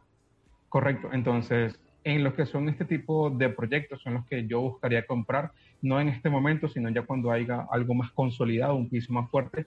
Pero sí, mira cómo se ha comportado en el gráfico. De hecho, creo que de las que hemos visto hoy es la que mejor está comportando, sí. que llegó a la zona de los 114 y lleva cuánto desde, el, mm, desde la zona micro, el macro soporte que tocó estamos hablando de un 52%. Cuando tú ves un 52% en Beer Market, son, cuando son proyectos bastante fuertes, ¿ok? Entonces, caso de Monero, vamos a ver cuándo será la próxima resistencia que se va a encontrar. Mm, vemos acá, justamente, sí, mira, está en este punto en resistencia, que si vemos coincide con este volumen de venta de lo que es el 12 de mayo, justamente acá. Justamente donde se está encontrando en este punto, posiblemente tenga rechazo. Así que para meter un corto no estaría mal, aunque el proyecto es bueno, ¿vale? Pero meter el corto para aprovechar esa liquidez que nos va a generar el corto y buscar comprar en la zona baja del canal eh, del soporte en este caso que vendrán siendo los 138 dado que la zona de los 114 ve cómo se absorbió la compra, la venta en este caso rápidamente. Así que buscar entradas en los 136 es una muy buena idea y más si es para mediano o largo plazo. Esta es una de las pocas monedas que realmente yo diría, vale, mediano o largo plazo, acumula Monero, sin ser recomendación, ¿no? Viendo el proyecto de qué trata fundamentalmente. O sea, quizás este sector puede ser el siguiente boom, por decirlo de alguna forma, o el, el que mejor resista a, esta, eh, a este desplome. Realmente, privacidad y datos van a ser más valiosos que el oro, o estamos ya entrando en esa época que será más valioso que el oro. No lo vemos en este momento, dado que estamos viendo momentos de recesión, hmm. pero sí, estos proyectos son los que yo apunto que tendrán buenos rendimientos en los próximos eh, ciclos. ¿Y cuáles serían, Luis, para resumir? Hemos comentado Monero. Eh, Monero, Rose en este caso también. Eh, Polkadot también me gusta, entraré un poco en este sector, aunque sea de que capa cero, pero entraré un poco en este sector y por supuesto el de siempre Bitcoin, ¿no? Así que son proyectos que buscaría almacenar para largo, mediano plazo. Vale, sin duda. Pues nos vamos a despedir con una nota un poquito, un poquito menos mala, ¿no? Por lo menos una nota un poquito más positiva. Ha sido, como siempre, Luis, un, un placer tenerte por aquí. Te espero la semana que viene y nada, como siempre, un placer y muchas gracias por acompañarme. Muchísimas gracias a ti por la invitación, como siempre. La semana que viene. Nos vemos. Bueno, pues me despido de Luis y por supuesto me despido también de todos los oyentes. Espero que os lo hayáis pasado muy bien en nuestra tertulia, que hayáis aprendido con nosotros. Quiero dar las gracias, como siempre, a Jorge Zumeta, a, mi técnico, por estar aquí al otro lado y a todos los oyentes por acompañarme esta noche. Os espero por aquí la semana que viene. Ya sabéis, sobre las tres y media estaremos por aquí el lunes. Así que nada, espero que disfrutéis mucho del fin de semana. Muchas gracias, muy buenas noches y Cripto Capital, tu demon. Hasta luego. Cripto Capital con Sergio Fernández. En coinex.com podrás disfrutar de trading spot, margin y contratos de futuros perpetuos con apalancamiento hasta 100x.